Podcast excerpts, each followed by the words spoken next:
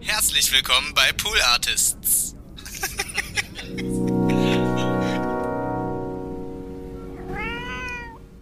Damals hieß eine Band Gang of Four, das war eine Klar. richtig klasse Band. Ja. Und die hatten so einen, so einen ganz straffen Bass, ja. Und, und das fand unser Gitarrist auch toll. Und dann sollte unser, aber unser Bassist war absolut kein straffer Typ. dann musste der Bassist weg. Dann war der Bassist aber leider auch praktisch eine Art Manager gewesen. Und hat die Miete und- für den Proberaum und gezahlt. als der weg war, dann ging halt nichts mehr, weißt du. Und dann, ja gut, dann habe ich mit den anderen beiden aber nachher wieder Musik gemacht. Dann haben sie uns das Equipment geklaut. Ja, dann sind die wieder woanders hin. Ja, fang doch an, wir gehen jetzt da zu dem. Kannst du auch anfangen. Ich sag, bin doch nicht bescheuert. äh, und wir waren, ich fand, wir waren ganz gut. Und so ging das dann immer, weißt du. Dann hast du wieder mit den Leuten, als ich dann geheiratet habe, dann hieß es, du bist unzuverlässig geworden. Eins, zwei, eins, zwei, drei, vier.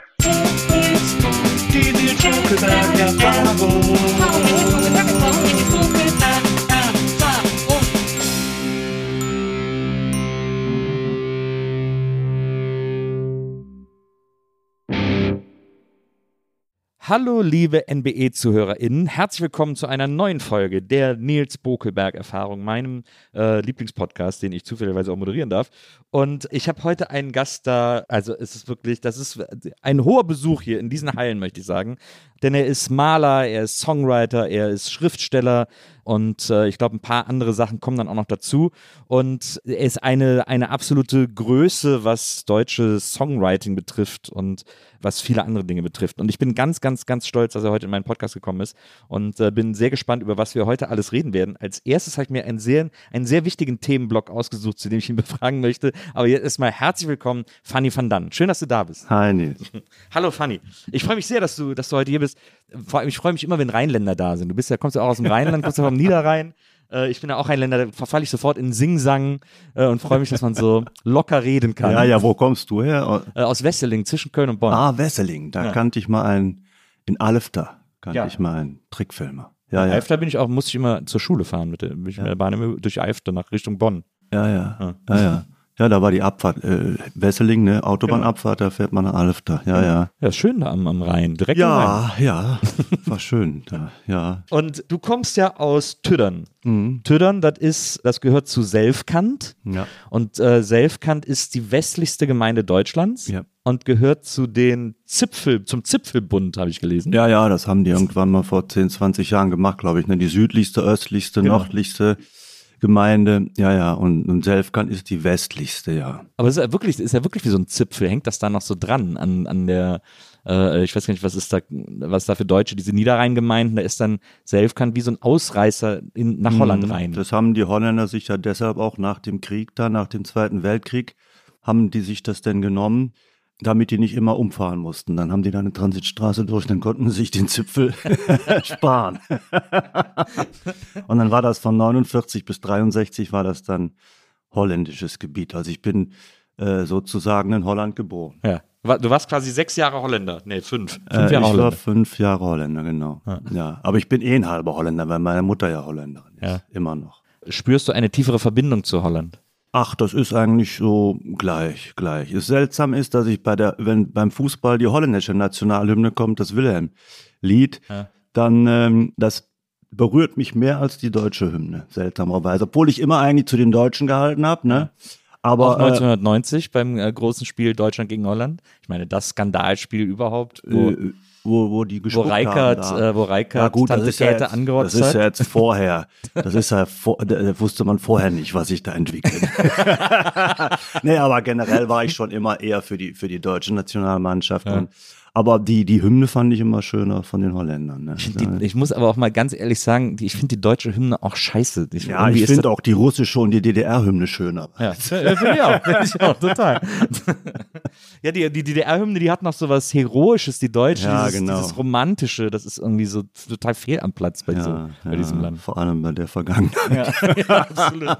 Das finde ich auch. Aber apropos Vergangenheit, denn ich habe was, äh, deswegen habe ich jetzt ja gerade schon angekündigt, dass es ein erstes großes Thema gibt, über das ich mit dir reden will, weil ich bei der Recherche wirklich zufällig darauf gestoßen bin, aber das sofort super faszinierend fand. Äh, du bist 58 geboren. Als du zehn Jahre alt warst, hast du ja wahrscheinlich noch bei deinen Eltern gelebt. ich weiß nicht, wie früh man damals, in der damaligen Ah Zeit ja, an der holländischen. Grenze, da ist schon eine, wilde Ecke. Da fängt man schon an. Mit zehn fängt man spätestens an zu schmuggeln. Ja, und, und natürlich am Feld arbeiten und so. und als du zehn Jahre alt warst, 1968, hat in Tüddern der äh, Löwensafari-Park Tüddern eröffnet. Der hieß Löwensafari und Freizeitpark Tüddern. Das war mit so einer Westernstadt, da gab es auch eine Achterbahn und so. Ja, ja. Und den haben unter anderem Schmidt und Löffelhardt, die auch das Phantasialand gegründet haben, haben diesen, diesen Safari-Park auch gegründet. Mhm. Und den gab es dann bis 1990, hat der pleite gemacht, weil den keiner managen konnte. Ja. Aber das finde ich eine wahnsinnig faszinierende Geschichte, diesen Safari-Park Tüddern. Also wir, Tüddern ist, hat, glaube ich, 4000 Einwohner oder so. Nein, nee, nicht mal. Töllern hat nur fünf, damals nur 1500, mittlerweile sind es vielleicht 2000, Ah ja. könnte sein. Ja. Die ganze Gemeinde hat vielleicht 8.000, 9.000 Leute. Und dann macht er so einen Safari-Park auf. Das muss doch, Ja, gerade für dich als, als war- Kind, muss doch Wahnsinn gewesen sein. Ja, ja, das war schon interessant. Ich glaube, ich habe da auch in der äh, in der Schule einen Aufsatz drüber geschrieben, wie die dann die die Zäune da hochgestellt haben. Ja. Ne? Ja, ja. Aber ich habe auch gegen den Safari Park mein erstes Protestlied geschrieben in meiner Muttersprache, ne? Weil das ja Limburgisch, oder? Ja, ja, weil das ja die Pest war. Die die da, die kamen ja dann alle mit ihren Autos über die Grenze, äh, weiß nicht, Kilometer weit standen die dann tatsächlich. Ja, ne? klar. Und dann hast du, glaube ich, einen Zehner bezahlt und dann haben sie dich da reingelassen. Da kommen ganz viele Belgier. naja, und dann mussten die natürlich auch immer äh, regelmäßig erweitern, weil das hat sich dann schnell abgenutzt. Nur Löwen war dann langweilig. Ich meine, die- man machten ja auch nicht viel. Die lagen da mit dem Knochen und guckten Ah. ein bisschen komisch. Und die, äh, na, dann kamen Affen dazu, dann kamen noch Elefanten, Nilpferde. Irgendwann haben sie da eine Western Town daneben gestellt. Dann kamen halt die Holländer über die Grenze als äh, Indianer. Und das Stückchen Wald wurde halt arg ramponiert. Äh, aber ins, also es war schon klar, für die, für die Zeit damals in der Ecke war das schon ein Ereignis. Ne? Ich weiß nicht, ob die Gemeinde da so großartig profitiert hat. Äh, Ja, der, ich glaube, der Ortsvorsteher von Tüddern hat damals gesagt, ja, für uns ist das super, weil in einem Wald passiert doch sonst nichts, da können wir doch lieber... ja, das ist die Mentalität. Ist, was soll der Wald? Ne? Ja,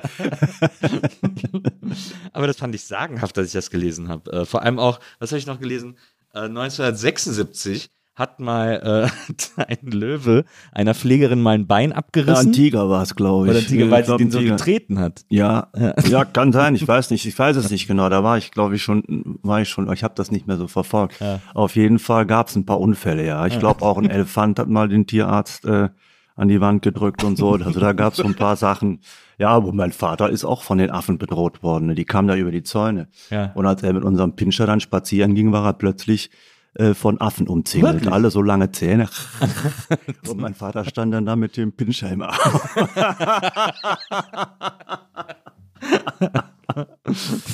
Äh, ja, da sind schon ein paar Unfälle passiert, ja, stimmt. Das ging auch nicht lange gut da. Das war, glaube ich, ich glaube, so eine, sagen wir mal, äh, sechs, sieben, acht Jahre wird das gut gelaufen sein. Danach war, glaube ich, das, der Lack ab. Und dann haben die sich so mehr über die Runden geschleppt da. Ich bin dann aber noch mit meinem Opa bin ich oft am Zaun lang spaziert. Da die Lamas gucken, waren noch Lamas da, gucken, gucken, ob sie spucken, provozieren.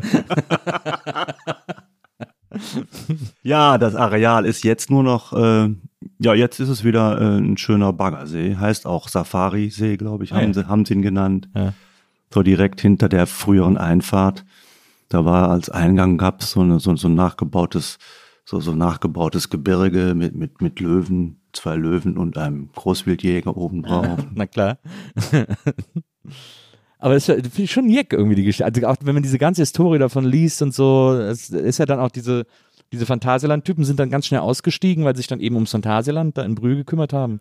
Und dann ist das wohl einfach stetig den Bach runtergegangen mit diesem, mit diesem Safari-Park. Ja, so ja. irgendwie jeck. Dann sind da plötzlich 34 Löwen am Niederrhein und keiner weiß, was er damit anfangen soll. Fand ich schon irgendwie gut. Gute Story. Ja, ja, das war ja natürlich auch, wenn du, wenn ich dann abends von meiner Freundin nach Hause gefahren bin mit dem Fahrrad am Bach lang, es war schon immer so ein bisschen seltsames Gefühl. Man Ja. wusste ja nicht, ob nicht doch eins von den Viechern mal da Naja. raus ist. Ist auch schon, ist auch passiert, glaube ich. ja, siehst du hier noch, guckst du hier noch die Glühwürmchen an der nächsten Ecke hat die. ah, ist immer gut gegangen. Ja. Ja, also, zumindest für dich. Ja. Wer, da, wer da in Tüdern Opfer wurde, äh, wissen, wir, wissen wir heute nicht, aber Aber gut gelaufen. Sprichst du jetzt eigentlich Holländisch? Ja, schlecht. Also wenn ich äh, ein bisschen Übung hätte, könnte ich es, glaube ich, schon, aber ich, weil ich keine Übung habe. Also lesen ist äh, kein Problem und äh, ich glaube, wenn ich mich da jetzt ein bisschen einfuchsen würde, wieder könnte ich das auch. Aber weil ich eben eigentlich nie Holländisch spreche. Und meine Mutter spricht das ja auch nicht. Die spricht ja auch unser, unser, unseren Dialekt. Und dieses Limburgisch, ist das so eine Mischung aus Deutsch und Ja, das Holländisch? ist, ja, das ist schon eine eigene eine Sprache und auf der deutschen Seite spricht man eben, haben die natürlich ein paar mehr deutsche Wörter auf der holländischen. Es ist auch ein Gebiet in, der, in Belgien, die sprechen das auch. Naja. Also es ist dann eben ein bisschen mit, mit den hochsprachlichen Teilen da versetzt, aber es ist schon eine eigene Sprache. Das Gebiet war auch bis zum Wiener Kongress 1815, glaube ich, äh, zusammenhängend. Und das gehört eigentlich auch zusammen. Das haben sie da relativ willkürlich, äh, wahrscheinlich am Fluss, am, am Bachlauf, haben sie das einfach da äh, dann getrennt. Ne? Aber jetzt wächst es auch wieder zusammen. Also wir sind, im Prinzip sind wir jetzt wieder die Vorstadt von der nächsten holländischen Stadt. Das sind ja nur Also äh, Sittard, äh, Sittard, ja. ja. das ist Ja, ja, nur Sittard. tausend äh, einen Kilometer weg oder so. Ja. Einfach über die, fährst über die Grenze 500 Meter von meinem Elternhaus, 500 Meter bist du in, in Holland. Der, der Bahnhof von Tüdern, der stand eigentlich schon, äh, ja, eigentlich schon in Holland, was kann man sagen. Den gibt's nicht mehr, aber äh, so nach dem Krieg gab's dann noch so einen Bahnhof. Ne? Also, ach, das ist ein, das äh, kulturell äh, hängt das alles so nah zusammen. Ja. Und jetzt, seitdem die Grenze eigentlich nicht mehr existiert, ziehen natürlich viele Leute aus Holland auch äh, ins Dorf. Ich glaube, das ist wahrscheinlich sind das mittlerweile schon 50 Prozent. Ja. Aber das war auch früher schon völlig gemischt. Also das war, äh, da waren viele Familien, äh, ein Teil Deutsch und Holländisch und du hast doch nicht gewusst, wer da Holländisch oder Deutsch war, weil die alle nur das, das Selfkenter Platt gesprochen haben. Ja. Bist du noch manchmal da in der Ecke? Ja, ich bin jetzt immer noch, ja, ja, klar. Ja, ja, meine Mutter lebt noch, mein Vater ist jetzt im Juli gestorben, Ja. deshalb war ich auch jetzt wieder öfter da, die letzten zwei, drei Jahre natürlich. ja. Und jetzt sehe ich auch zu, dass ich so oft wie möglich hinfahre. Ne? Mhm. Also, Niederrhein ist ja schön, ist eine schöne Ecke. Doch, da das ist auch eigentlich ähm, nicht, du bist ja rucki zucki in, äh, also Ruhrgebiet, Amsterdam, äh, Belgien, Lüttich, Klar. ne, ist alles ein Katzensprung weg. Ne? Also Ja. du, du, du lebst da eigentlich sehr, äh, es ist auch ziemlicher Wohlstand in der Ecke da. Ne? Also Äh, du hast ja auch äh, auf deinem aktuellen Album, da kommen wir natürlich nach, nachher auch noch drauf zu sprechen, aber da hast du ja auch ein, ein Lied über deine westdeutsche Jugend geschrieben. Und das ist ja auch, weil das ist so interessant, weil ich meine, ich bin eine andere Generation als du. Ich bin 76 geboren, als der, äh, als die Pflegerin äh, von dem Tiger im Safari-Park angegriffen wurde, bin Ah, ich zur ja. Welt gekommen. Da warst du schon nicht mehr da. Aber ähm, Trotzdem sage ich auch immer, ich habe extrem profitiert davon, in dieser Region aufzuwachsen, da in Besseling irgendwie, äh, am Rhein und dieses sehr Westdeutsche und so, weil das, weil das einfach eine super schöne Ecke ist, um aufzuwachsen, weil man überall hinfahren kann. Mit den Eltern fährt man dann mal aufs Land, aber man kann auch in jede Stadt, Köln, Bonn, das waren ja damals noch richtige Großstädte und so. Und man hat irgendwie so Best of all worlds irgendwie zur Verfügung. Alles direkt so vor den, vor den Füßen liegen. Das ist schon, ist eigentlich schon super für Jugendliche, so aufzuwachsen. Ja. Naja, und weil bei uns eben so viel äh, Natur äh, drumrum war, ähm, hatten wir eine, eine ganz tolle Kindheit. Ja. Also das ist gar nicht vergleichbar mit, mit, den, mit meinen Kindern da in Berlin. Ne? Das Naja, ist, äh, pff, wir, wir konnten einfach nach der Schule äh, raus und dann äh, irgendwann, wenn es dunkel wurde, mussten wir dann nach Hause. Genau. Ne? Aber die Eltern haben einfach, also bei mir war es zumindest, meine Mutter hat mich immer rausgeschmissen. Die hat gesagt, Ja. nee, häng hier nicht rum, geh raus, geh spielen und so. Weil Da war der Helikopter sind- noch so weit weg. Ne? allerdings, allerdings. Das war doch wunderbar, ne? wenn ich das sehe, heutzutage die Kinder, wie, wie kontrolliert die äh, groß werden. Ich meine, klar, äh, passieren kann immer mal was, ne? Aber ähm, bei uns sind jedenfalls nie großartige Geschichten passiert, ne? an Ja. Unfällen oder so. Früher mal, als es die Mühle noch gab, als die Mühle noch in Betrieb war. Stimmt, es gibt zwei Mühlen, glaube ich, in Tiddern. Ne? Es gibt, Es gab zwei Mühlen, ja. Ja. Die eine ist aber jetzt leider äh, völlig äh, weg. Und die andere, ja, die andere wird noch als Wohnhaus genutzt. und ein Bauernmuseum gibt es auch noch. Ein. Bauernmuseum, ja, da stehen Trecker, glaube ich. Ne? Das, sind so, das ist mehr so ein Trecker. Aber, naja, also, also, Faszinierend. Die alten Maschinen. ja, ja, die alten Maschinen, ja. Ja, ja, natürlich. Und die alten Gerätschaften. Ja. Naja, das ist ja das äh, Trau das stirbt natürlich aus. Ne? Das Bäuerliche stirbt aus. Mit dem Bäuerlichen stirbt auch leider Gottes dann die Sprache aus, Ja. weil das eben, ähm, ja, das ist miteinander verbunden. Ne? Die stirbt ja auch aus, weil äh, Leute da weggehen. Das stimmt, das stimmt. Die stirbt aber auch aus, weil die Leute ihre Kinder äh, nicht in der Sprache großziehen. Ja, weil die, weil, aber ich, Weil die denken, bei meinen Eltern auch so, die dachten damals, na, wenn das Kind nicht, ähm, wenn das Kind in die Schule kommt, ist das ein Nachteil, wenn es kein Deutsch spricht. Ne? Ja. Was kommt raus? Die Eltern können ja sowieso kein richtiges Deutsch, also sprechen die Kinder ein, ein ganz übles Deutsch. ne? da kommt nur so ein, so ein Mischmasch, Kuddelmuddel raus. Ne? Also, äh, also sprechen sie weder ein gutes, ein schönes Deutsch, noch sprechen sie ein schönes äh, Platt. Ja. Ne, gar nichts. Kulturelle Wüste sprachlich. Leider. Es gibt Eltern, die haben den Mut und haben ihre Kinder in der Muttersprache äh, großgezogen. Und das finde ich immer wunderbar, ne, wenn ich das, äh, wenn ich das höre, dass die Kinder einfach unser altes äh, Blatt sprechen. Ne? aber meine Mutter hat immer, wenn ich dann von der Schule nach Hause kam und so ein bisschen angefangen habe, so Kölsch zu sprechen und Trinkst so, du auch ein. Stückchen? Ja, ich trinke auch mit. Da hat die zu mir immer gesagt, äh, nee, hör mal auf damit. Also meine Eltern können Kölsch, mein Vater ist auch in Köln groß geworden, meine Mutter auch da in der Region. Äh, aber da hat die gesagt, äh, sprich nicht so, so sprechen nur Assis. Und die wollte, dass ich, also Ja, ja. nicht, dass sie Kölsch Assi findet, aber sie wollte halt, dass ich Hochdeutsch sprechen Ja, kann, damit ich quasi alle, alle Möglichkeiten zur Verfügung habe. Das so. ist so, ja, ja. Das, das galt einfach als nachteilig oder unschön, unfein, Genau. äh, das, äh, das Platte zu sprechen. Unser, unser äh, Platt ist übrigens dem Kölschen relativ ähnlich. Ja. Also ich fand das immer sehr, das ist ähnlicher, finde ich, als das Öcherblatt und auch das, äh, das Niederrheinische ist auch schon wieder anders. Das ne? stimmt. Ja, das stimmt. Ne, also der, der Kölner Singsang ist bei uns auch drin und auch so karnevalsmäßig sind wir auch sehr äh, alav. Ne? Ja. Ist Das ist auch ja, äh, natürlich jetzt äh, traurig, äh, dass da keine, es gibt ja keine Kneipe mehr. Im ganzen Dorf gibt es keine Kneipe mehr. Früher gab es fünf oder sechs. Ne? Alle haben. Sechs Knöpfe, 2000 ja, Leute. äh, Und früher haben die auch dann vor Karneval, haben die in jeder äh, Kneipe haben die eine Sitzung gemacht. Ja. In jede Straße hatte ihre, ihre Gruppen. Ne? Und äh, ist schon, ist schon schade, dass so diese, diese Treffpunkte, dass es die nicht mehr gibt. Ne? Ja. Naja, ich meine, es ist eben so, aber was soll's, man hilft ja nichts, das zu beklagen, aber ähm, ich fand es schon gemütlicher mit Kneipen als mit Drogerien. ja, Prost auf mich. Ja, Prost, zum Wohl. Erst trinken wir erstmal ein Schlückchen, Schlückchen Wein.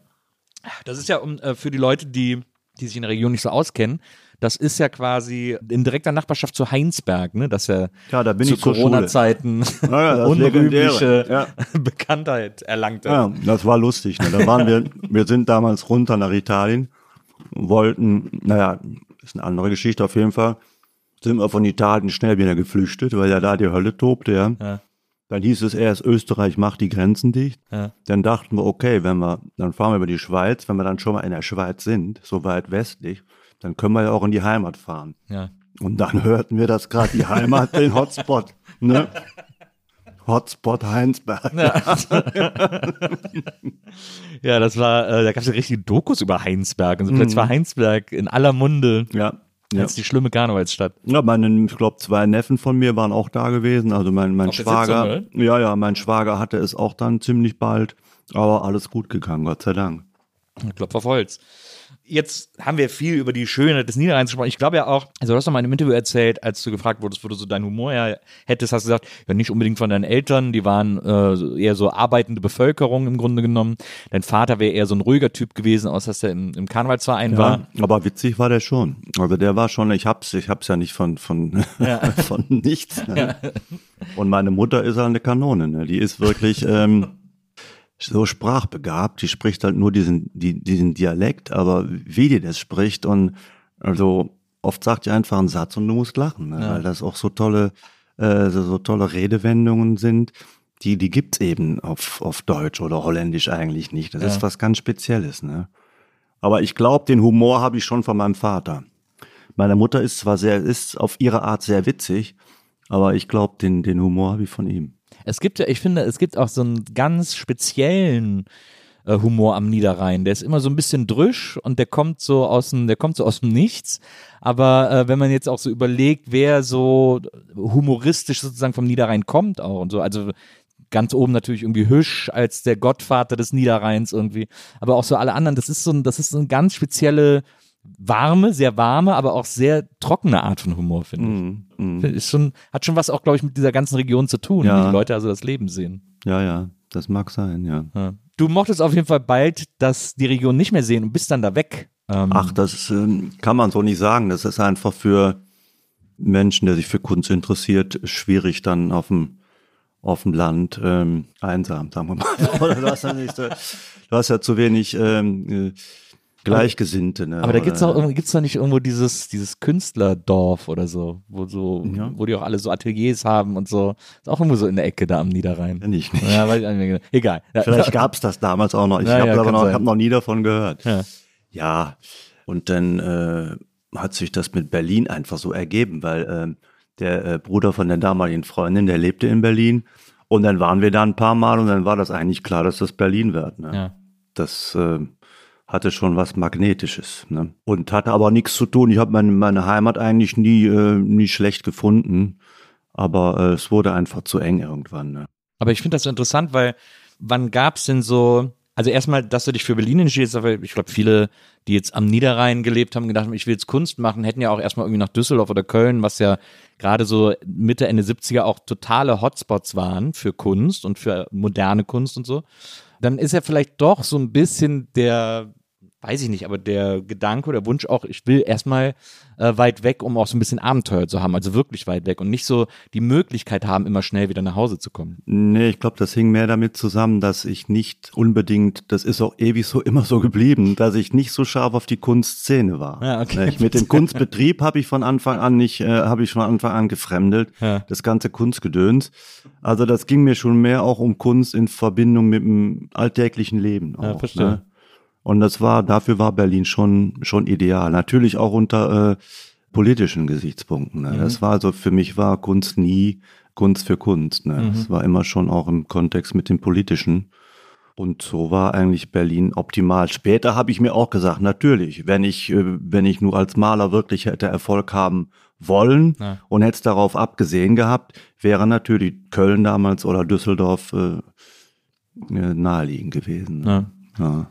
Aber jetzt, also du bist 78 nach Berlin gekommen und das ist ja, also da ist ja, da bin ich ja wahnsinnig neidisch äh, als Spätgeborene, weil das muss ja in meiner Fantasie zumindest einer zu der Zeit einer der aufregendsten Orte gewesen sein, den man sich vorstellen kann. Also was auch Punk betrifft und so weiter. Ja, es war schon, also ich fand es ideal, aber es war natürlich jetzt äh, auch eine eigentlich sehr, sehr, sehr chaotische, kaputte Stadt auch. Ne? Mhm. Berlin war auch sehr kaputt. Ne? Es war so, also was da an, an Westdeutschen antanzte, das war jetzt nicht nur War nicht die Elite. die kreative Power, ne? das war auch Endstation Sehnsucht. Ne? Also das war schon oft auch der letzte, die Da ging's ja Hoffnung. Verweigern. Ja Ne? Verweigern. Also da Ja. kam schon tatsächlich eine milde, eine wilde Mischung zusammen in, Ja. in Berlin. Klar. Ja, manche sagen ja auch ähm, viel, gar klar, es gab viele Bundeswehrflüchtlinge, ne? War ich aber in dem Sinne nicht, weil ich zweimal, ich bin zweimal gemustert worden und ähm, hatte wegen meiner Allergien dann ähm, T4 hieß das, also das wurde dann erstmal verschoben. Ja. Und Ich bevor war, sie ich war, dann ich das war dritte, T3 damals. Ja, das ist auch schon War auch ziemlich okay. scheiße. Aber, aber genau. Deswegen haben die, die hätten für mich extra Essen kochen müssen, deswegen bin ich nicht eingezogen worden. Ja, aber das ergab sich dann tatsächlich ganz, ganz schön, dass ich dann auch da, da, weil ich hätte natürlich verweigert, ne? ich hätte das nicht, ich hätte das auf keinen Fall gemacht, ne? Und ich würde es auch auf, he- heute auf keinen Fall machen. Gibt ja Leute, die fallen mittlerweile um und würden das, äh, das Dienen dann doch bevorzugen. Ne? Ja, es gibt ja auch Leute, die wollen, dass der Wehrdienst wieder eingeführt wird. Das ist ja so bescheuert. Also, das finde ich auch völlig daneben. Aber ist, wie, wie, wie war das denn für den, für den Jungen vom Niederrhein? Also, ne, du kommst jetzt aus so einem Dorf mit Safari-Park, aber trotzdem Dorf, äh, und kommst dann in diese, in diesen Großstadtmoloch im wahrsten Sinne des Wortes. Naja, das war, wir waren dann ein paar Mal zu Besuch und dann ähm, haben wir zwei Krankenschwestern kennengelernt und die wollten auch mit Leuten zusammenleben, so WG, was man so sagte, ne, WG. Und dann waren wir in der Kneipe, da war da ein Künstler, der meinte, ich ziehe demnächst nach England, die Bude wird frei, könnt ihr haben. Ja, und dann haben wir die Bude gekriegt von dem. Auch eine Riesenwohnung, fünf? Zimmer, glaube ich, da an der Oberbaumbrücke, Falkensteinstraße. Und ähm, dann sind wir da eingezogen. Ich glaube, wir haben nie einen richtigen Mietvertrag gehabt, oder was? Der hatte seine Klamotten noch halb an der Decke, der hatte alles an die Decke geklebt, Stühle. Die, und ja, und dann, äh, dann sind wir da, äh, sind wir da eingezogen. Das muss man sich mal vorstellen, das wäre heute undenkbar. dann hat man eine schicke große Wohnung. Und dann, äh, ja, dann konnten wir da schön machen, was wir wollten, sozusagen. Aber ich hatte natürlich noch einen Klotz am Bein mit der Schule. Ich hatte ja noch nie, ich bin dann ja dann zum Letteverein. Das ist so eine Schule für äh, Grafik, Mode, Foto, ich glaube Hauswirtschaft auch, äh, Metallurgie oder sowas. Also hatten sie mittlerweile, weiß ich nicht, was da jetzt noch ist, aber auf jeden Fall äh, war das wie ein Schulbetrieb. Ne? Ja. Deshalb, naja, musste man schon dann regelmäßig da antanzen. Ne? Das war ein bisschen doof. Aber hast du das eigentlich, du hast ja auch, du hast ja nie als Grafikdesigner gearbeitet oder so. Hast du das, war das so ein bisschen für deine Eltern so? Ja, das war, ja genau, es war aber auch ein Missverständnis, weil ich dachte, äh, dass es eine viel äh, künstlerische Ausbildung wäre. Mhm. Ich habe das eigentlich erst, als ich dann da war, man musste da, glaube ich, im Mai musste man eine Aufnahmeprüfung machen und Anfang September ging es dann los. Ne? Und ähm, da habe ich eigentlich erst, als es dann losging, gemerkt, dass das irgendwie schon was mit Werbung zu tun hatte. es war allerdings auch nicht so dolle. Es, es war kein, keine moderne Schule. Ne? Da, da, die Lehrer, das waren meistens so ältere Frauen oder sagen wir mal Ja. ruhig alte Frauen, Ja. die ihre große Grafikerzeit schon etwas hinter sich hatten. ich glaube, in Mode waren sie fitter, aber die Grafiker, die Grafik hinkte damals halt schon wirklich äh, der Zeit hinterher. Es hatte aber dadurch auch was Gemütliches. Ne? Und man, man kriegte halt von allem was mit. Man konnte halt äh, Studien zeichnen, Aktzeichen, Radierung, Druck, äh, Offset und alles mögliche Foto. Ja, das habt ihr aber schon, das habt ihr schon alles gemacht. Ja, ja, sicher. Und auch richtig Schriften, alte Schriften. Habt ihr auch so Schaufensterschrift gelernt? Äh, nee, so groß nicht. Nee, Ja. wir haben nur so auf, auf Bögen. So. Ah, ja. Aber äh, ja, wir haben dann natürlich Tüten, Verpackungen und sowas. So, das muss man, ja, so alles Mögliche. Eigentlich war das ganz schön. Aber ich hatte nie vor, in, der äh, Werbung zu arbeiten. Ah, verstehe. Also rein aus politischer Überzeugung. Weil war Werbung das scheiße völlig, Weil Werbung scheiße war. Ja. Das finde ich immer noch. Und haben deine Eltern trotzdem gewusst, dass du eigentlich Künstler werden willst und dass du das jetzt nur machst, damit du irgendwie was, was Ja, ja, das Zettel war in, der, so- in der Schublade hast? Ja, ja, ja. Das war so der Deal eigentlich. Ich mach das, dann ist es eben. Weil sie haben sich andererseits auch gut verhalten, als ich die Schule gesteckt habe vorm Abi. Ja. Da haben die auch keinen Stress gemacht. Ne? Ich meine, war nicht lustig für sie. Hm. War der zweite schwere Schlag, nachdem ich den Fußball gesteckt hatte, dann noch das Abi stecken. Und das haben sie alles tapfer, tapfer ertragen. Ja, Deshalb wollte ich ihnen dann so ein bisschen zurückgeben. Aber ich habe auch schon während des äh, während der Schulzeit da angefangen, Ausstellungen zu machen. Ah, ja. Für mich war, ich habe immer nur malen wollen eigentlich. Woher, weißt du, woher das kam, was dich daran so Als Kind fasziniert schon. hat? Ich habe als Kind schon immer gemalt und gezeichnet. Das ist einfach Farben und Formen. Das ist äh, meine Sache. Ne? Ja. Fand ich immer schon toll. Farben, vor allem Farben, bang. Ne, Es ist so, die sprechen zu mir. Ja, ja, ja, das kann ich gut verstehen. Ne? Und ich hatte da auch eben vor, das in, äh, mit der Malerei zu schaffen. Ne? Das hat dann nicht so geklappt, aber das war eigentlich so mein, mein Traum. Ja. Als ich dann zehn Jahre da war, musste ich ihn dann doch äh, verschieben. Ne? Also da war klar, das wird so bald nix. Das hing aber eben damit zusammen, überhaupt meine, dass ich von dem Kunstbetrieb nie allzu viel gehalten habe und Ja. die Leute, die sich darum treiben. Ne? Ja. Ich fand das einf- einfach immer, ähm, na, wie sagt man so, ich fand das unbefriedigend, dass sich die Menschen eigentlich mehr für das gesellschaftliche Event interessiert haben, äh, als für die Kunst an und für sich. Ne? Weil für Ja, wie mich, Kunst auch so zur Ware wird, ist ja, Ja. dann quasi auch oft unangenehm auf Ja. eine Art. Ja. Ja, ja, verstehe ich schon. Aber das, ich finde das, ich finde das einfach so faszinierend, dass man irgendwie sagt, so ich, ich ziehe jetzt in die Welt raus und will Künstler werden und dann so viele, so viele Umwege macht, um da irgendwie hinzukommen. Und erzähl doch mal ein bisschen, wie war das denn so? Also du hast jetzt schon erzählt, da in der in der äh, billigen Künstlerwohnung. Kennt man den Künstler eigentlich, der dann da nach London gegangen ist, von, von dem er die Wohnung übernommen hat? ja, ja, nö. Nee, nee, kennt man nicht.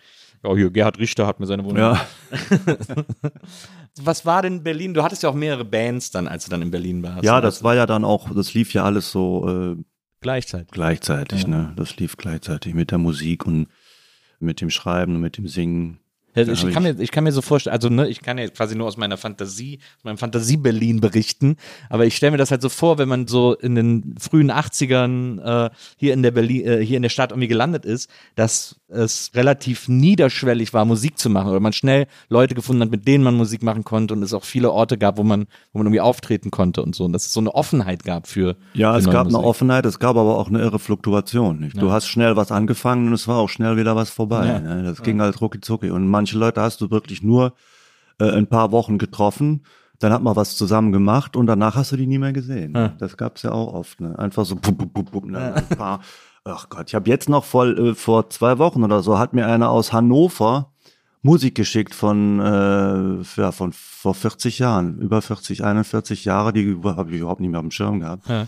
Und ähm, war toll, das mal wieder zu hören, was wir da für einen Quatsch gemacht haben. Ne? So. Und der war auch damals in der Band. Nee, der war damals im Publikum. Ah, ja. ne? Wir haben da in Hannover gespielt und äh, der hatte das, der hatte Ah, da an verstehe. dem Abend seinen neuen Kassettenrekorder ausprobiert und hatte dann tatsächlich da noch, der hatte eigentlich aufgenommen, das war eine Band, die, die wurde nachher relativ bekannt, Mythen in Tüten hießen die. Oh ja, stimmt, kenne ich sogar noch den Namen. Ja, Mythen in Tüten und die waren an dem Abend unser, unsere Vorband. Und er wusste halt nicht mehr, wer die Band war, die da auch noch auf dem Ja. Und dann hatte er aber irgendwas, ge- irgendwas scheinbar gelesen und dann waren wir das tatsächlich.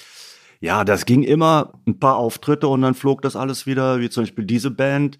Da war mal äh, Bass, Schlagzeug, Gitarre. Ich habe gesungen. Wie hieß? Äh, Dilettante Deluxe. Ja. Und dann war unser Gitarrist, der war dann unzufrieden mit dem Bassisten, weil er damals hieß eine Band Gang of Four, das war eine Klar. richtig klasse Band. Ja. Und die hatten so einen, so einen ganz straffen Bass, ja.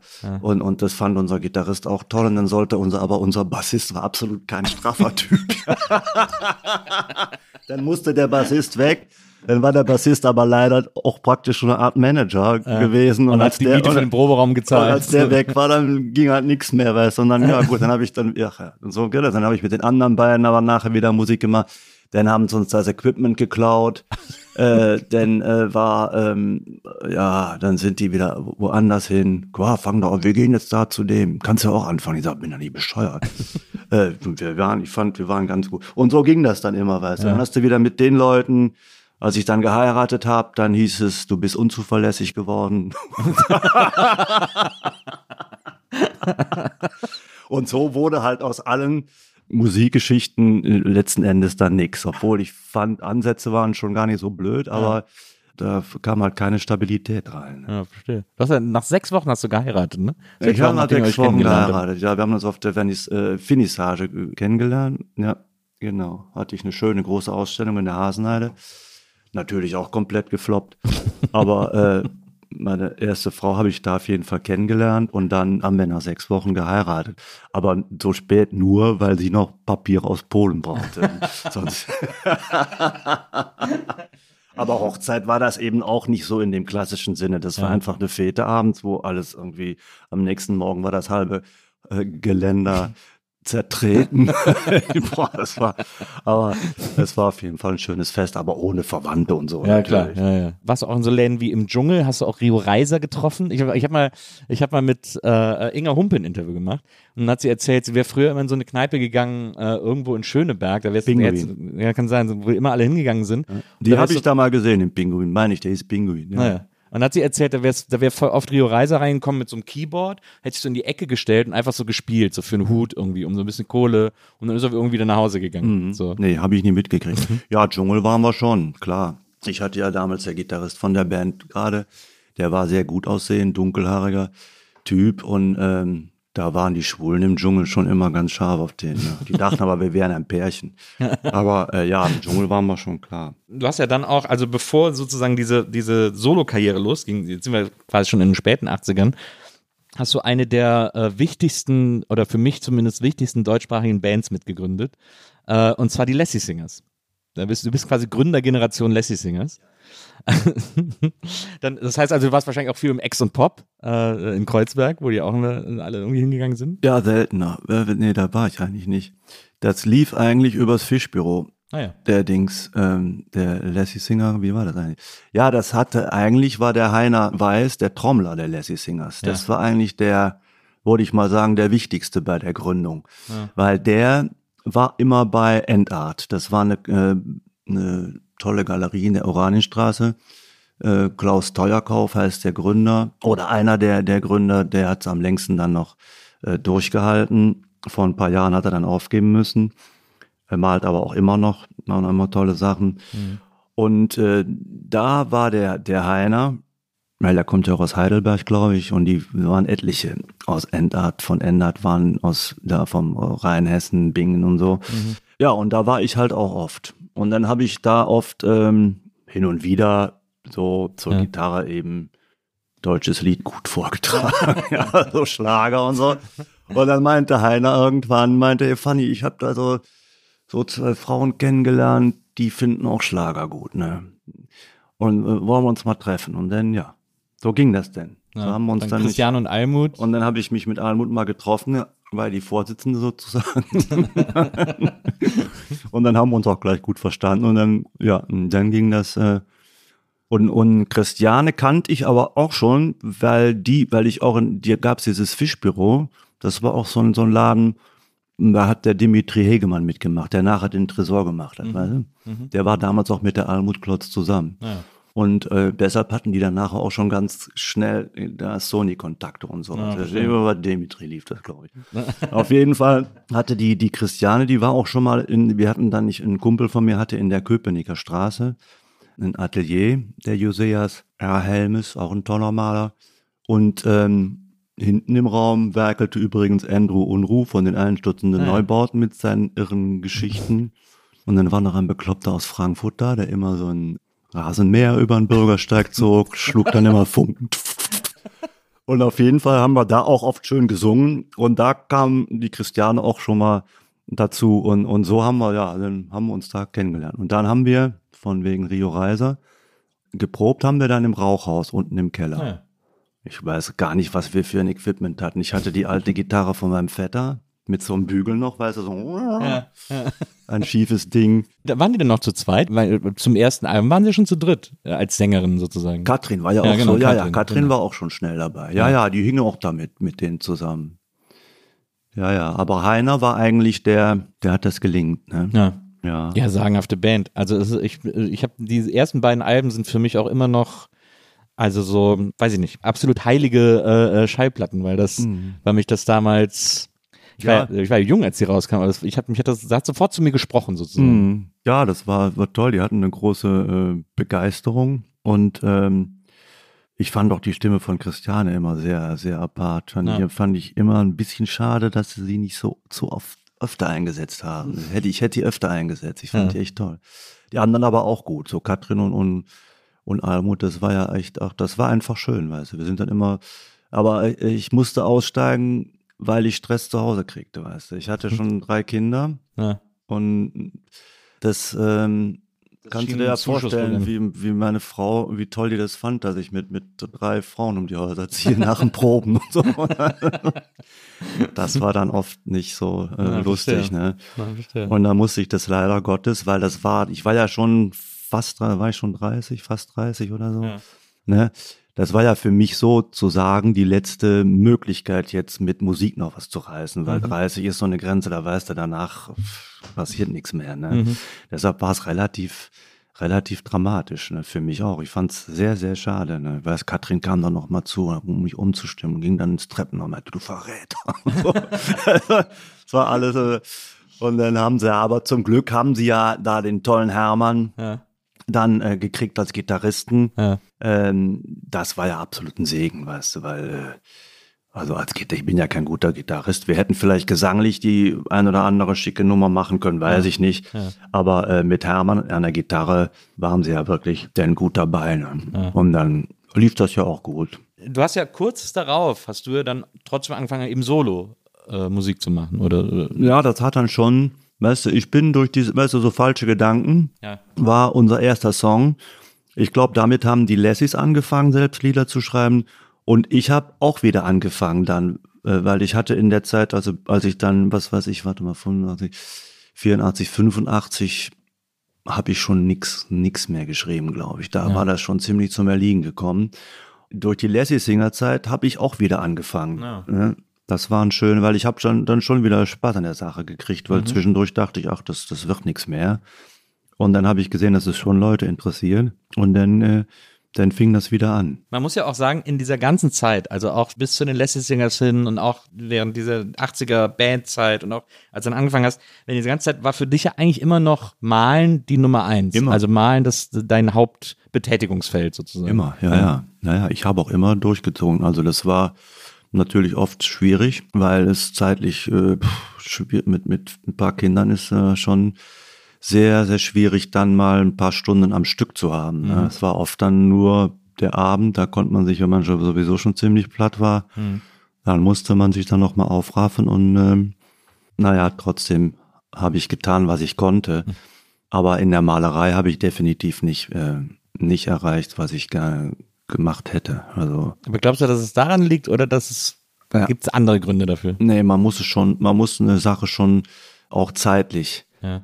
Richtig intensiv machen können. Das ist, äh, du kannst nicht einfach mal immer äh, so, und weil die Kinder einfach immer Vorrang hatten, Ja. ist die Malerei leider auf der Strecke geblieben. ne? Ich habe gute Sachen gemacht, aber ich bin mir sicher, wenn ich da mehr äh, in, hätte investieren können, Zeit und auch Energie Hm. und da auch irgendwie kontinuierlicher hätte arbeiten können, dann wären da noch bessere Sachen entstanden. ne? Da muss man auch nicht immer überall optimal, äh, ne? Na ja, Quatsch. klar. Na ja.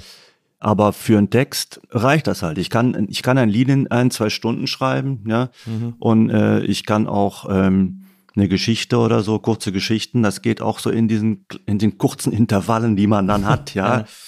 Aber äh, du kannst nicht größere Bilder so in, ähm, einfach rein vom Körperlichen, du kannst nicht mal in, in einer Stunde so, so einen großen Schinken. Ja. Man kann auch nicht einfach so jeden Tag fest abgesteckten Stunde daran arbeiten und dann sagen, das entwickelt sich so, weil man dann irgendwie so den Zugang verliert oder diesen Fluss das- verliert oder so. Wenn man vielleicht so eine Arbeitsweise hat, aber ich bin ja so ein Impulskünstler, ich muss das immer, ich habe auch die Bilder eigentlich immer in einen Schwung gemalt, ich gehe da selten noch mal am zweiten Tag ran. Ne? Mhm.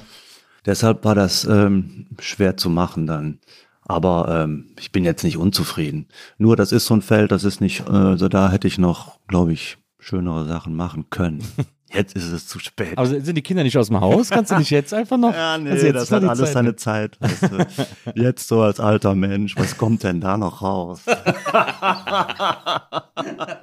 nee, der Schwung, die Energie hast du mit, mit 30, hast du 20, 30, hast du einfach eine andere Energie. Ne? Die Ja. ganzen, ich meine, die ganzen Expressionisten, die haben schon früh, mein Gott, Eddie Cochran, der ist mit 21 gestorben, musst du dir mal vorstellen. Eddie Cochran, der hatte mit 21 schon vier, mindestens vier Wahnsinnssongs gemacht. Ja, so Leute wie, also in der Zeit, ich meine, das ist Eddie Cochran, aber trotzdem hast äh, jeder hat ja um, um die 20, du hast einfach eine irre Power. Das ist so eine Energie, ne? da ja. kommst du später einfach nicht mehr hin. Aber gerade Malerei ist doch etwas, was auch leben und atmen kann, wenn man, wenn es nicht schnell gemacht wird. Also ich meine, Danke, Nils. Nee, nee, nee, ich, nee, nee, ich war zuletzt, war ich, das ist interessant, weil ich war zuletzt in einer Ausstellung. Ich war äh, zufällig in Lausanne mit meiner Frau. Wir haben so eine Reise durch Europa gemacht, Interrail sind irgendwie in Lausanne gestrandet. Und da gibt es äh, das Museum für Art Brü, also ne, für diese, für diese hässliche Kunst sozusagen. Und da war eine Sonderausstellung über alte Maler, aber nicht im Sinne von alte Meister oder so, sondern Menschen, die erst im Alter angefangen haben, Kunst herzustellen. Und da waren dann nur so 70-jährige, 70, 80-jährige Malerinnen, äh, Maler und Malerinnen, die dann irgendwie so, die sich auf irgendeine Idee versteift haben und die dann einfach ein bisschen ihr Lebensende noch so gemalt und, und hergestellt haben und so. Und da habe ich das erstmal gecheckt, dass Malerei eine der künstlerischen Ausdrucksformen ist, die noch am ehesten von allen Geduld hat, weil Musik, einen Song zu schreiben, hat keine Geduld. Also du kannst nicht einen Drei-Minuten-Song zwei Wochen lang schreiben, da wirst du wahnsinnig. Irgendwie so, den, der will raus, so, ne? Aber, aber so ein Bild, das, das fließt ja so in, also ich bin kein Maler, muss ich dazu sagen, und ich bin da auch sehr untalentiert, aber das, in meiner Fantasie fließt das sehr aus dir raus, was eben auch so ein längerer Prozess sein kann. Ja, es kommt immer auf die Art an, wie du malst. Ne? Ja. Also ähm, für, äh, ich meine, Willem de Koning ist auch äh, sehr, sehr alt geworden. Ich weiß nicht, wie lange der noch gute Sachen gemacht hat. Der, ähm, der Götz, der Informellmaler, der ist ja 103 geworden. Der ist ja nachher blind gewesen. Ich weiß nicht, ob er da noch, der hat auch noch lange bestimmt gute Sachen gemacht. Aber dieses geduldige Malen ist jetzt nicht meine Sache. Ne? Klar, wenn du so arbeitest, sowas ruhiges, eher meditatives vielleicht, dann kannst du natürlich auch mit 90 noch klasse Sachen. Ich habe aber, wenn man, wenn man sich deinen Instagram-Account anguckt, da sind ja, da hast du auch sehr viele Bilder von dir, äh, auch so Skizzen, äh, Karikaturen, aber eben auch sehr viele Arbeiten von dir, auch so irgendwie so Papierarbeiten und so. Und das finde ich ganz interessant, weil man da oft sieht, dass du so phasenmäßig arbeitest. Also das ist immer so, dass es immer so Phasen gibt, wo du spezielle Techniken oder Stile ausprobierst und dann irgendwann wieder zu was, zu was Neuem oder anderem übergehst oder so. Ja, ist aber nicht äh, kein Konzept da. Also das Ja. ist alles so völlig spontan. Aber ist auch so interessengeleitet wahrscheinlich. Ja, so. ist völlig ist, ist so. Also ich habe nie groß, äh, ich überlege nie groß vor, wie mache ich das jetzt oder Mhm. ich kann auch kein, eigentlich keine Serien. Manchmal äh, hat man ja so ein, hat mal was gefunden, denkst du, oh schön, ich habe mal so eine Serie Fischköpfe, Ja. nur so schöne bunte Fischköpfe, ja. Schön, aber das könnte ich jetzt nicht zwei Jahre machen. Ne? Da mache ich halt mal drei Wochen ein paar Fischköpfe und dann denke ich, ja gut. auch-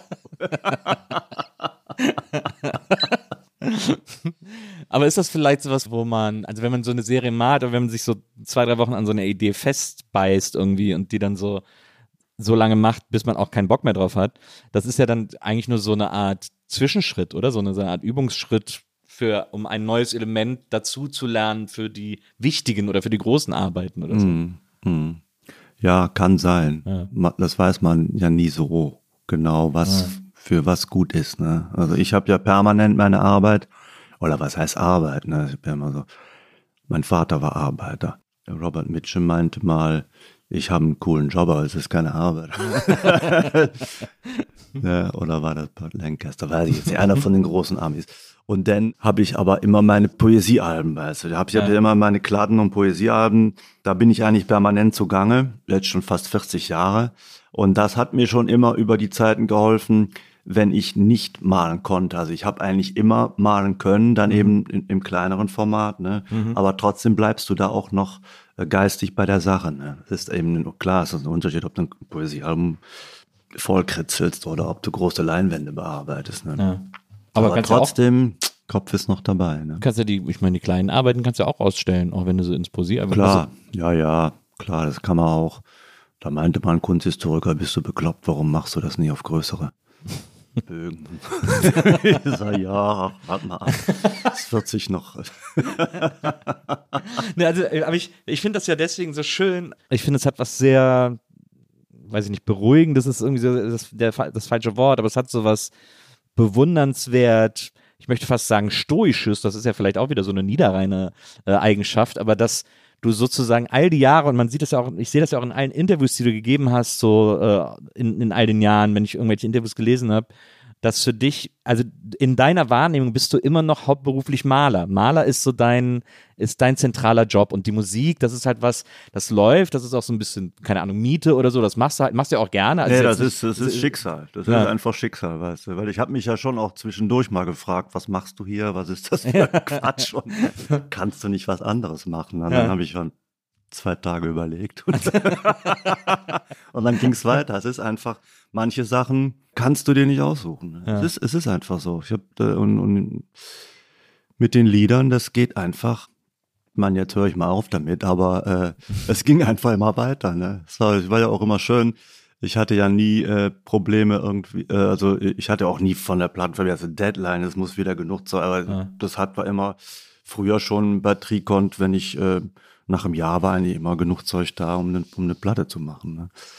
Also Ja, du hast auch mal gesagt, dass die irgendwann mal gesagt haben, so, wir haben gerade keine Kapazitäten, wieder Promo zu machen. Ja, das ist ja klar. Die können ja nicht jede, also das ist ja dann aus der Mode gekommen irgendwann mal, kommt man in den 60er Jahren noch, machen jedes Jahr eine Platte. Ja. Aber äh, das war ja dann irgendwann nicht mehr drin, eben weil das für, für die Promo nicht, nicht machbar war.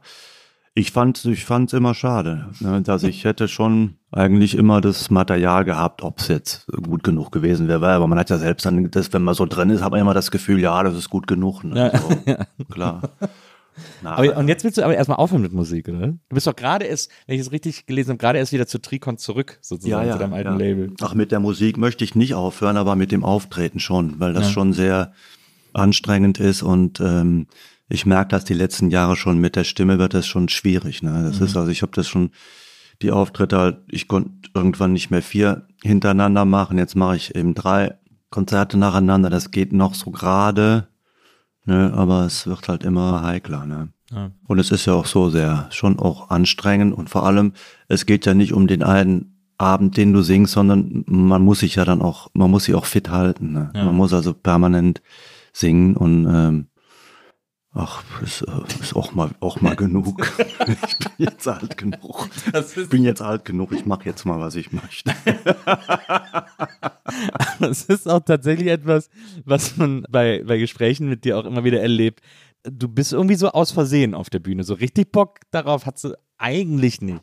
Äh, Doch, auf, die, auf der Bühne stehe ich manchmal gerne, aber weißt du, dieses, dieses Berufsmäßige und dieses äh, denn auf Tournee, weißt Ja. du, so jeden Abend, dann jeden wieder da, nachher trinkst du dir ja auch gerne ein, Klar. aber am nächsten Tag musst du auch wieder fit sein und so, ne?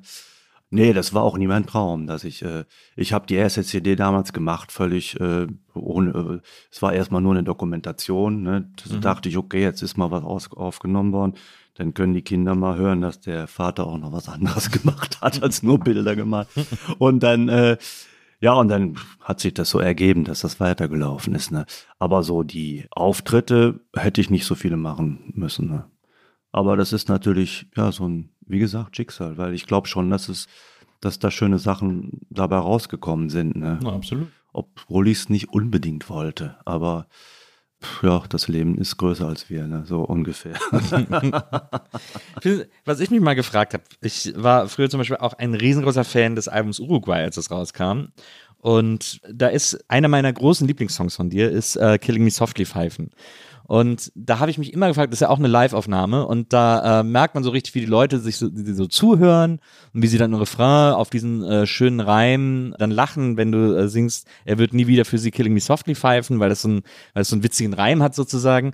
Und dann endet der Song aber sehr bitter. Äh, diese ganze Geschichte ist, äh, ist, ist ein extrem trauriges Lied, das ich sehr dafür liebe, dass es so, dass es so schön und so schön traurig ist und so.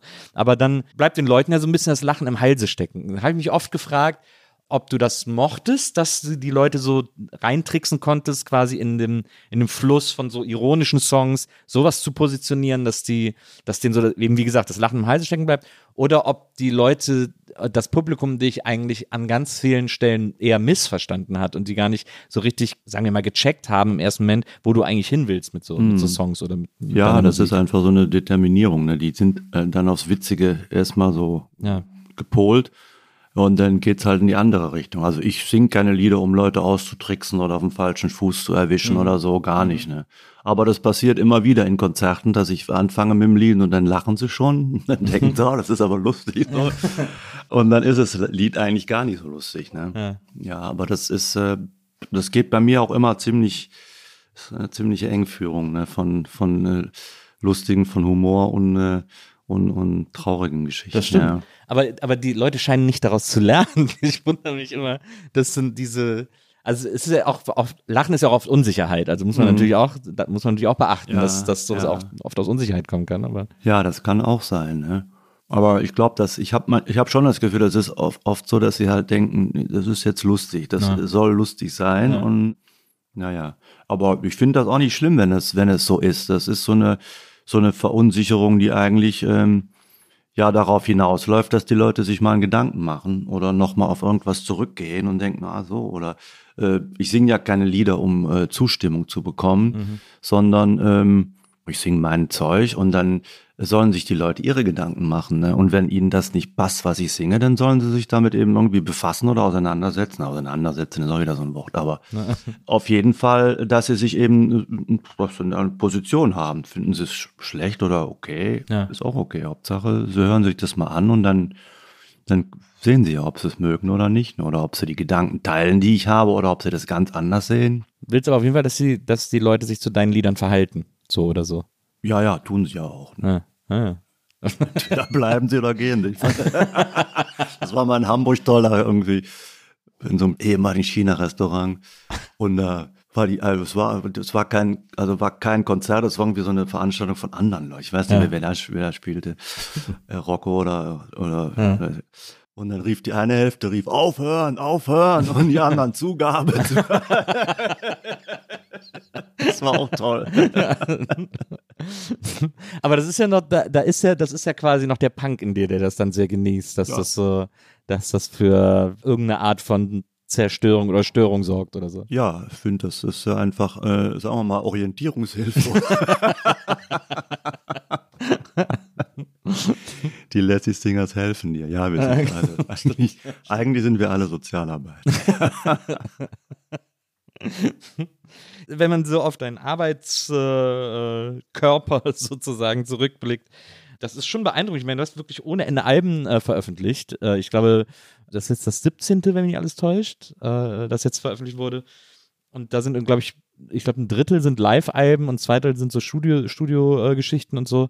Also, das ist ja wirklich eine ganze Menge an, an Musik, was da rauskommt, ist von jemandem, der sagt, das ist nicht mein Hauptberuf. Mhm. Ja. Ja, es ist so. Willst du machen? Wie fanden deine Eltern so deine Platten, wenn sie, wenn die rausgekommen sind? Ach, meine Mutter. Posex und Poesie. Meine Mutter hat mit dem, mit dem Ganzen überhaupt nichts zu tun. Die, die lebt in einer ganz anderen Welt. Die ist beinahe Monarchistin und also holländisches Königshaus. Ist sie denn mit dem aktuellen Königspaar Sonst- zufrieden? Sonst hat sie sich eigentlich immer nur für Klatsch und Tratsch interessiert. Jetzt meint sie, ich werde wahrscheinlich im Winter sterben. Mal sehen. Ja, seitdem mein Vater tot ist, hat sie auch keine große Lust mehr zu Ja, leben. verstehe. Ne. Aber mein Vater hat das, glaube ich, immer ähm, geschätzt, was ich gemacht habe. Ja, also der hatte auch da, glaube ich, eine Verbindung dazu. Ne. Ich bin ja auch über ihn quasi zur Musik gekommen. Die Gitarre hatte er, er hat früher am Karneval auch mit zwei Kumpels immer so Parodien gemacht und so. Und hat auch schöne Volkslieder gesungen mit meiner Mutter manchmal zusammen. Ne, so, das war eigentlich der Anfang, dass ich die, seine alte Gitarre genommen habe und er hatte, hat er mir die, seine drei Akkorde gezeigt, ne? Wobei der G-Akkord war eigentlich nur die untere Seite. Ja, genau. da habe ich es auch gelernt bei Peter Burschs Gitarrenschule. Ja, ach, mein Vater hat das schon. Ich, und ich fand auch ganz toll, dass ich das noch, dass er das noch erlebt hat, Ja, dass ich mit meinen Sachen doch Zuspruch gefunden habe, ne? ja absolut. dass sie, weil du musst ja sehen, ich hatte ja, bis ich die Platte, die erste Platte bei Tricont äh, gemacht habe, da war ich ja schon 37, ne? Ja. Und da hatte ich ja noch absolut nichts auf die Beine gestellt. Ne? Das war ja nur, die Kunst war ja völlig äh, den Bach runter sozusagen. Du Und- eigentlich auch so, äh, entschuldige, dass ich unterbreche, aber da du ja wirklich so lange an der Malerei festgehalten hast, als Haupteinkunftsquelle auch, und das so lange nicht funktioniert hat, hattest du dann auch so was Manisches ab so einem gewissen Punkt? Nee, manisch war das anfangs. In den 20er Jahren war das noch manisch. Also ich weiß noch, als unser erster Sohn auf die Welt kam, ich habe mit der, ich habe mit denen auf den Rücken gehängt und habe gemalt, weil ich musste jeden Tag ein Bild malen. Das Ja, musste verstehe. sein. Ja. Ja. Aber durch die Kinder bin ich da tatsächlich, ich meine, ich hasse das immer, wenn die Leute sagen, dass die Kinder ihr Leben verändert haben. So Quatsch. Ne? äh, so blöd muss man ja nicht sein. Aber ich habe das trotzdem dann, ich habe das damals wirklich jeden Tag machen müssen, ein Ja, Bild krass. malen. Ne? Das hat sich dann Gott sei Dank gelegt. Das war Ja. dann nicht mehr so verbissen, aber nö, nachher war das nicht mehr so manisch. Das war dann schon lockerer. Hast du euch mal überlegt, noch vielleicht mal so eine Mundartplatte zu machen? Ja, hätte ich gern gemacht, aber das ist jetzt auch schon wieder vorbei. Dass du es machen willst oder dass du es machen kannst? Nee, dass ich's, ja, ich weiß nicht, ob sich noch Leute dafür interessieren, weißt du. Das ist auf- dieses- auf Limbo gestanden, ja. Ja, das, also ich habe Material, ich habe einen Kumpel von früher noch, der auch meine Lieder singt, der war letztens auch in der Kirche, hat er die gesungen. Ganz schön. Und äh, mit dem würde ich das vielleicht mal zusammen in Angriff nehmen, aber ich glaube, bevor er ist jetzt auch, glaube ich, noch kurz vor der vor der Rente, wenn er in Rente ist, glaube ich, hat er genug Zeit. Dann kann, Ja. ich, dann kann ich immer krallen. mal sehen, also ist nicht vom Tisch, aber ich weiß nicht, ob, ob dafür noch das Publikum äh, ist, ob es das gibt. Ne? Mal sehen. Aber ich hätte schon Lust dazu. Ja, Ja, Wäre ja. wär interessant. Kannst du auch das, das Lied gegen den Safari-Park vielleicht nochmal Ja, äh, der spielt, auspacken? er hat das sogar noch gespielt jetzt vor, vor ein paar Wochen. Ja, ja. Das Lied gegen den Safari-Park. Wie heißt das denn? Ach, noch eins die Tiet von den Birkebüschke. Also ach, noch einmal die Zeit vom Birkenwäldchen, Ja, weil da ja. die Affen halt am schlimmsten gewütet hatten. Ah, sehr guter Take. Das ist, ich verstehe, du, du legst das quasi auf diese Nostalgie-Schiene dann. Das ja, ist das ja, das Wäldchen war dafür verschwunden. übel. ja, aber war, ein- ist ein, trotzdem ist es ein schönes Lied. Es ist sehr, also sehr gefühlig und doch, ich höre das auch immer noch gern. Das ist ja eh interessant. Ich habe das zuletzt, oder ich habe das jetzt auch in der Vorbereitung bei einem, in einem Interview mit dir, das von zuletzt ist, äh, gelesen, weil diese Region, äh, aus der du, aus der du da kommst, das ist ja die, die jetzt auch sozusagen, also Hambacher Forst ist ja in der Nähe und so, was da eigentlich kategorisch abgegraben im wahrsten Sinne des Wortes wird und wo einfach irgendwie dann äh, nichts mehr, mehr übrig bleibt. So, das ist doch da so die, die Landschaften zu sehen, die man als Kind irgendwie gekannt hat, wo jetzt einfach so ein riesen Loch klafft. Das ist Das war Wahnsinn. Ich bin irgendwann mal, war ich eine längere Zeit nicht in der Heimat gewesen. ja. Und äh, fuhr dann von der Autobahn runter und stand irgendwie vorm Zaun. Dachte ich, hier ist doch mal äh, Inden, Inden oder so gewesen. Irgendwie. Also, so kamst du nicht mehr weiter. Weißt du. War dann Baggerloch, ja. Ja, auch jetzt hier, war der Lützerath oder was, das Dorf, das sie da jetzt komplett Hm. auch weggegraben Ja, ja. haben und so. Ich fand das immer verrückt. schlimm. Ich habe auch mal ein Lied drüber geschrieben, aber ich habe das Lied leider, äh, es war nicht kämpferisch, sondern eher resignativ. Ja. Ja, die, die baggern die Heimat weg. Ich fand das immer jämmerlich, wie die Leute sich da ähm, haben wegkaufen lassen. Ne? Und ich fand's am jämmerlichsten waren die Pfaffen da. Ne? Dass die, die hätten also am letzten, als letzte hätten Ja. die in ihren Kirchen hocken müssen und, und da Widerstand leisten, die Säcke. Aber auch die Leute haben sich zu. Aber ich finde, ich meine, jetzt sind da Leute von außerhalb da, die sich äh, für, einsetzen äh, für die gute Sache. Aber die, es gibt ja einen, einen standhaften in Lützerath noch. Zum Bauern so, ne? Ne? Ja, ja. Aber äh, wie wenige Leute waren das denn, die sich da wirklich gewehrt haben? Also ich Ja. glaube, mein Vater, der hätte sich eine Waffe besorgt. Also den hätten sie schon wegschießen müssen, glaube ich. Also mir hätten sie auch die Heimat nicht so schnell abgekauft. Also da bin ich mir sicher. Weil ich bin äh, nicht, äh, äh, oder sagen wir mal, wenn man weggeht, so jung von zu Hause, äh. Gilt man wahrscheinlich nicht als Heimat verbunden. Aber in der Hinsicht wäre, also wäre ich es auf jeden Fall gewesen. Ja. Mich hätten sie da nicht so schnell weggekriegt, weil ich das immer eine Schweinerei fand. Ne? Den Leuten an, an der einfach das, den Lebensraum wegzubaggern. Total. Ja. Ja. Also jetzt mal ganz, abge, ganz abgesehen mal von der von der Energiepolitik. Mhm. Ja. Ja. Alleine schon die Tatsache, dass sie da den Leuten einfach die Erde unterm Hintern wegbaggern, das Ja. fand ich schon ein völliges Unding. Ne? Na, ja, und auch mit der, ich fand das auch jetzt mit der Kirche in Lützerath, die, ich habe das irgendwo gelesen, die, die wurde früher immer die Notre Dame von Lützerath genannt oder so, weil das so eine Mhm. schöne alte zweitürmige Kirche war und so. Mhm. Und das, ich kapiere auch gar nicht, wie man sowas einfach wegbaggern kann. Ja, ist ganz, ganz traurig. Und den Scheiß haben die Grünen ja auch mitgemacht, also Ja. auch als sie in, in NRW an der Macht waren. Ja. Das fand ich auch äh, sehr traurig. Ja, naja, finde ich auch. Ich finde auch, dass die Grünen fast immer, wenn sie dann äh, mitregieren, äh, relativ enttäuschen. Ähm, also auch in Hessen haben die sich ja komplett den Schneid abkaufen lassen äh, von der CDU und so. Das ist, also dass die überhaupt mit der CDU koalieren, ist auch schon, würde man sagen, das ist doch Feuer und Wasser. Was soll das denn? Ja, das ist scheinbar dann, wenn Pöstchen im Spiel sind, dann werden die Leute so moderat. Ne? Dann- glaubst du, glaubst du, dass du äh, kämpferischer wirst, je älter du wirst? Auch es verändert sich, glaube ich, nicht. Es verändert sich nicht. Was ich schlimm finde, ist, dass man, also als ich jung war, äh, fand ich die Welt nicht so verkommen. ne? Also je älter man wird, man, man, man sieht ja, dass es immer noch, noch schlimmer ist, als man sowieso schon Vor allem, dass es dachte. noch schlimmer geht. Das Ja, wundert einen, ja. ja, ja, Es geht ja. immer noch schlimmer. Ja, ja. Und das ist dann manchmal schwer auszuhalten, dass du denkst, naja, also puh, wie geht das denn jetzt weiter, ja? Und ich habe jetzt noch einen, so einen blöden Schlager geschrieben, ne? ihr seid ja so ein Klo, so für die junge Generation, Ja. ne? die haben echt die Arschkarte, ja, es ist wirklich schlimm. Und jetzt rennen die ganzen von der Lions dieser Welt alle rum und tun betroffen und ja, jetzt müssen wir das Klima retten. Die ganzen Idioten haben all die Jahrzehnte nichts gemacht, Ja, ja. nix haben die gemacht. Naja, absolut. Und jetzt, weil die jungen Leute mal auf die Straße gehen, ja, oder wie jetzt haben sie wieder da, die Klimaaktivisten machen die Kunst kaputt und so, weißt Naja. du, so eine Scheiße, Naja. Gott, also, äh, pff, die machen doch gar nichts kaputt, ne? Ja. Die haben Ja, erstens gar nichts kaputt gemacht und äh, da, da, darüber regen sie sich jetzt auf, dass vielleicht mal ein Rahmen von Van Gogh einen Kratzer Ja, ja. abkriegt. Ja, da sieht man doch schon die, die Idiotie der Leute. Ja. Ja, dass das für die wichtiger ist als die Sache an und für sich, ne? Ja, na, finde ich auch.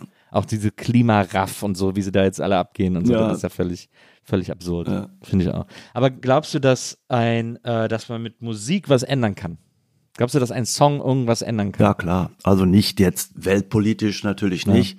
Aber äh, ich glaube, ein guter Song kann jedem Menschen einen Tag retten. Ja. Also schon mal, ja. Ich habe eigentlich immer irgendwelche Melodien im Kopf und das hat sich durch mein ganzes Leben so gezogen. Und äh, ich weiß, dass auch manche meiner Lieder für Leute wichtig sind und die durch den Tag begleiten und Hm. einfach was bedeuten. Ne? Wir haben dir übrigens auch extra äh, hier ein Foto von Leighton Hopkins äh, hingestellt heute Abend, äh, weil ich mal gelesen oder gehört habe, dass du im Internet dass du den super gerne früher gehört hast. Ja, die Blues-Leute, natürlich. Ne? Ich habe Ja. mal, mal einen, äh, einen kurzen Filmausschnitt von einem Bluesmann gesehen, der saß auf so einer Veranda. Ganz einfaches Bluesstück, das war so toll. Ne? Ich finde Ja. ich finde einfach, äh, ich bin einfach Fan von Stimme und Gitarre. Ja. Ganz einfach, bom, fertig. Aber was ist denn, ich, also Blues ist zum Beispiel, muss ich ehrlicherweise sagen, eine der Musikrichtungen, mit die ich noch am wenigsten zu fassen kriege. Weil ich auch immer wieder versuche, mein, mein ältester Bruder, mit dem ich auch viel Musik gemacht habe und von dem ich auch immer viel Platten zur Verfügung gestellt bekommen habe und der mich, der mich musikalisch sehr geprägt hat. Ein äh, begnadeter Gitarrist hat auch immer super gerne Blues gehört. Hat mich dann irgendwann mal sogar auf ein Blueskonzert mitgenommen und so. Auch seine ersten Bands waren irgendwie immer Bluesbands, äh, als er irgendwie äh, jung war in den, in den frühen 80ern. Aber es ist, die, es ist eine der wenigen Musiken, wo ich noch nicht so, die ich noch nicht so richtig gecheckt habe irgendwie. Was, ist, aber wa- was mache ich falsch? Wieso kapiere ich das nicht? Ach, das ist einfach ein Gefühl, was dich anspricht oder nicht. Ne? Also ich meine, das ist natürlich keine, die Musik, die kommt aus dem Leid und die ist auch, ja, die transportiert das eben. Das ist schon eine traurige Geschichte. Blues, Blues ist traurig. Ne?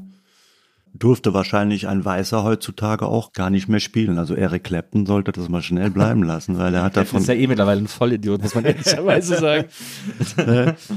Also ich habe das eigentlich immer gerne gehört. Ja. Also Blues, äh, Lennon Hopkins oder so, das ist ja auch wirklich so dieser, dieser ganz roughe, ursprüngliche Veranda, eine Gitarre Blues irgendwie so, der, der auch so auf diesen ganz einfachen Blues-Riff quasi immer basiert. Also ich fand oft die Stimmen einfach auch sehr gut. Bei mir ist immer eine Stimme wichtig, weißt du? Ja. Und beim Blues ist einfach auch diese Lässigkeit in der Stimme oft da, weißt du? Es ist nichts Verkniffenes, es ist so was Ehrliches, aber auch was, was, was Lässiges. So, es ist, äh, ich fühle mich scheiße, es ist so ehrlich, es hat eine gewisse Ehrlichkeit. Vielleicht ist es das auch, weißt du? Ja. Aber ich habe auch zum Beispiel Otis so ein Pianist, den fand ich auch immer klasse. Da bin Boogie natürlich, aber auch Blues. So. Ach, aber Charlie Mingus zum Beispiel, einer der traurigsten Musiken, finde ich, da war nur vergleichbar mit, mit, mit Billie Holiday, so in der, von der Stimmung her, ne, entzieht dich so dermaßen, boah, es ist furchtbar traurig, ne, aber auch so toll, ne, Ja. das ist Wahnsinn. Ne. Ja, Charlie Mingus, da sind wir quasi im Jazz. Da bin ich, da, Ja. da, das, ist, das verstehe ich auch sofort, wenn ich das höre. Das ist ja auch aufregend auf eine Art. Ja, ja klar, der Blues ist natürlich in, in dem Sinne auch durch das Repetitive, durch, die ewigen, durch das Gleiche. Aber ähm, trotzdem, es hat ja auch eine Power, so Sanitary, Brownie McKee, so die, die Mundharmonika, diese, da ist ja schon auch eine irre Power. Mhm. Das ist interessant, finde ich. Also Blues ist irgendwie, da muss ich noch, bin ich noch nicht so richtig. Ich könnte es nicht spielen und ich würde dir sagen, ich, ich sag dir, also ich äh, traue mir das auch nicht zu, Ja. weil ich einfach auch diese, ich, ich finde, an dieser ganzen Debatte darf ein Weißer Reggae machen, so Ja. Quatsch, also, Ja, ja. also furchtbar, ja, aber ich finde schon, ich kann keine Musik machen, wo mir die Lebenserfahrung und, und Blues würde ich mir, hätte ich mir nie zugetraut. Also ich hätte mit Blues, ich könnte das nicht. Weil es sowas Wehrhaftes hat, weil es so eine. Na, weil es einfach auf einer Tradition fußt, die ich nicht habe. Tatsächlich nicht. Also da, da würde ich mal diese Kritik äh, gelten lassen. So, ne? Das ist einfach etwas, was, was nicht in meinem Leben drin ist. Ne? Aber es gibt ja auch so eine Art, es gibt ja so eine Art virtuosen Blues, du hast ja schon Clapton genannt oder Gary Moore oder so, denen es dann eher auf diese, auf die Gitarrentechnik ankommt sozusagen. ich konnte Clapton übrigens nie leihen. Äh, der hat, äh, der, Cream war ganz gut. der ja, der Cream war gut. Wegen dem blöden Baker, das war ja ein, ein verrückter, aber Jack Bruce. Ach, in der zusammen, doch, Cream war super, finde ich auch. Cream war super. Und der Clapton kann natürlich toll Gitarre spielen, aber bei dem hat mir äh, eigentlich das Wesentliche immer gefehlt. Und das, das ist das so ein gewisses ursprünglich, so eine Ja. gewisse Ursprünglichkeit. Ja, mir war das immer zu, zu glatt und, aber er hat wohl Jimi Hendrix die Gitarre stimmen müssen.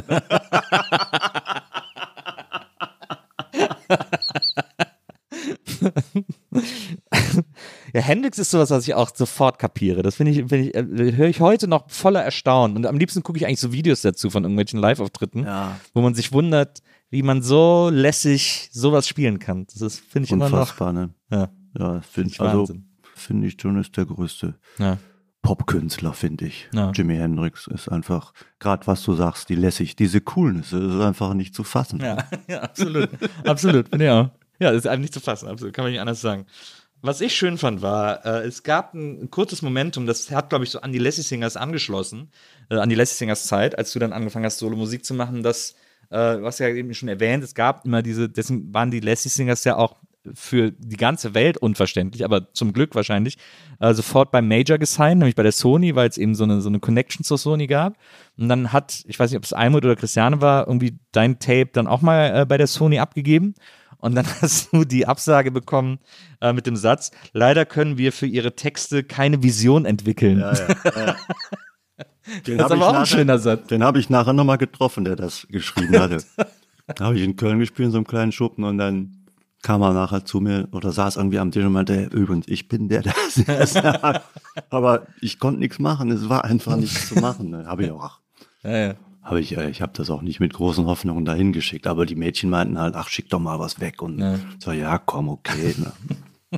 Aber ich finde das, ich finde das so lustig, wie oft so Major-Plattenfirmen, wo es ja in den 90ern noch viel mehr gab und größere und es gab ja auch noch EMI und das ganze Gedöns und so, wie oft die, also weil ich, ich muss mich so erinnern, ich hatte mal eine Band, ne, in den 90ern. Äh, so, Machst du denn jetzt noch Musik? ja, aber so für mich, ich mache so Ukulele und schreibe Songs und mache manchmal so auf Instagram so Videos und so, ne.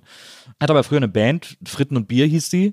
Und dann, wir waren auch bei Major gesigned, bei der Wehr, aber bei so einem Sublabel, bei Königshaus. Das hat damals Fitz Braun gemacht, so, ne. Äh, Das war hier in Berlin und dann hat er uns gesigned, hatte irgendwie vier Bands und wir waren einer davon, weil der das super fand. Und der war auch immer, der war immer so ein bisschen so ein Freak, der fand das super, wir so, uns alles egal war im Grunde genommen, ne? weil wir haben nichts ernst genommen. Ich war ja 17, 18 so und ich war gerade bei Viva, für mich war das Spaß. Also ich hatte die Band schon vorher, aber aber dann so ein Plattenvertrag war für mich einfach Spaß. Und dann haben wir zwei Platten gemacht, zwei Touren gespielt.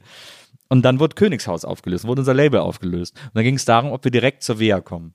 Und dann äh, hat mein äh, Labelchef Fitz damals so ein Treffen arrangiert mit ihm und dem Typen, der dann quasi unser neuer äh, A&R oder PM gewesen wäre bei der WEA. Haben wir uns dann äh, zu dritt getroffen in einem, in einem Café in Köln irgendwie, weil Fitz versucht hat, uns so ein bisschen an die Hauptplattenfirma zu übermitteln, dass wir dann da weiter Platten veröffentlichen können und so.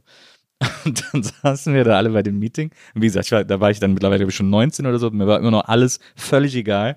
Und dann, äh, und dann sagt der, äh, äh, fängt der Plattenfilmtyp an, ja, wie siehst du denn die Band so? Wie siehst du denn so die Vision? Wo soll sich das hin entwickeln? Das war für mich die blödeste Frage, ne? weil ich habe das nie so, ich bin ja kein Verkäufer und ich habe das auch nie so esoterisch gesehen oder irgendwie so, ich hatte nie eine Vision, so ich wollte einfach Musik machen und Spaß und so. Das erzählen dir übrigens auch Galeristen, so ein Quatsch. Ne? Ja, ja, Von denen, ich. ich mit den Bildern kann ich irgendwie keine, äh, ja, auch, die brauchen scheinbar Vision. Ne? Ja, ja. ja, die glauben, glaube ich, dass Kreative immer eine Vision haben oder eine, oder eine Vision wollen. Wobei deren so. Vision ja nur die, die Dollars sind. Ja. ne? Das, ist ja, das ist ja das Verlogene. Ne? Ja, ja, total.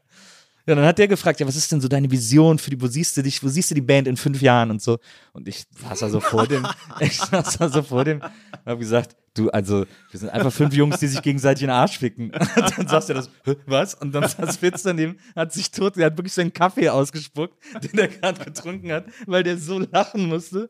Und dieser Plattenfilmtyp hat das total ernst genommen, war mega verstört. Und dann war das Treffen auch vorbei und wir haben dann keine Platte mehr gemacht. Und äh, deswegen, deswegen, da habe ich mich so dran erinnert gefühlt, weil dieses, dieser Versuch, Kreative oder Bands oder Künstler, äh, die irgendwie Musik machen, auch aus einer Lust heraus, aber auch aus einem Selbstzweck ist immer so negativ besetzt, aber einfach um Musik zu machen sozusagen, das ist für die völlig unverständlich, dass, das, dass es das geben kann. Mhm. Das finde ich so schräg. Ja, ja. So war das damals. Ja, ja, da, da tun sie schon Welten auf. Ja. Ne? Dein aktuelles Album heißt ja Kolossale Gegenwart. Da sind ein paar äh, Lieder drauf, die ich sehr, sehr äh, faszinierend finde, ähm, die ich auch sehr berührend finde. Ich finde auch ein Lied, äh, weil wir es nämlich gerade eben noch hatten äh, von den Helikoptereltern. Du hast sozusagen den ersten offiziellen Anti-Helikopter-Eltern-Song gemacht, nämlich Fuck You. Wo du, das kann man an dieser Stelle vielleicht schon verraten, das lyrische Ich dieses Fuck You zu seinem eigenen Kind sagt. Weil so dieses, dieses ständige, Kinder wollen immer was von einem, man muss immer für Kinder da sein, einem als Eltern auch irgendwann einfach auf die Ketten geht. Hm. Ja, ja, das ist ja überfällig. Das Lied hatte ich auch schon länger und äh, auch schon fast vergessen. Und dann hat mich mal eine Frau angeschrieben und meinte, du hattest doch mal dieses Lied, spiel das doch mal wieder Ja. auf Tour. Und dann habe ich das mal wieder gespielt und es kam dann ganz gut an. Und seitdem habe ich das dann die letzten drei Jahre habe ich das dann immer wieder mal gespielt. Ja, so ist das aufs Album gekommen. Ich hatte das eigentlich schon vergessen. Das ist schon, ja, ja. Aber ist es auch ein bisschen die Notwehr gegen dieses, also du hast auch mal, ich habe eine, eine schöne Geschichte von dir gelesen, dass du, äh, dass sich ein Freund angerufen oder gemeldet hat und gesagt hat, schick mir mal bitte ein paar Kinderlieder. Und dann hast du gesagt, ich schreibe keine Kinderlieder. Und dann hat er geantwortet, meine Kinder singen alle deine Lieder. Hm. Ja, ja, ja, ja. ja, ich habe das nie so als Kinderlieder gesehen. Weiß Ja. Ich finde, auch jeder Erwachsene hat auch seine kindlichen Anteile, finde ich. Und äh, übrigens, das war in Alefter mal ein schöner Moment. Da waren wir beim Bernie Woschek damals, ist leider jung gestorben, toller. Der machte damals für Bericht aus Bonn die Trickfilme Ah, ja. bei Ernst-Dieter Lüg oder wie Lüg, ne? Und die lebten dann halt auf so einem alten Bauernhof und dann äh, war da mal eine Party und dann habe ich da ein paar Lieder gesungen und irgendwann riefen dann meine Jungs, Fanny, sing mal den eiskalten Mörder. Gucken die Leute ganz Ja, ach, das sind einfach klar, aber ich finde es auch manchmal doof, dass Leute, also manchmal finde ich es doof, wenn, wenn Leute kleine Kinder mit auf Konzerte bringen. Man sieht da schon, die hängen schon in den Seilen ja ganz Ja. früh und dann quälen die sich da über die Runden und so. Und manche äh, meiner Lieder sind ja auch nicht für Kinder gemacht. Ne?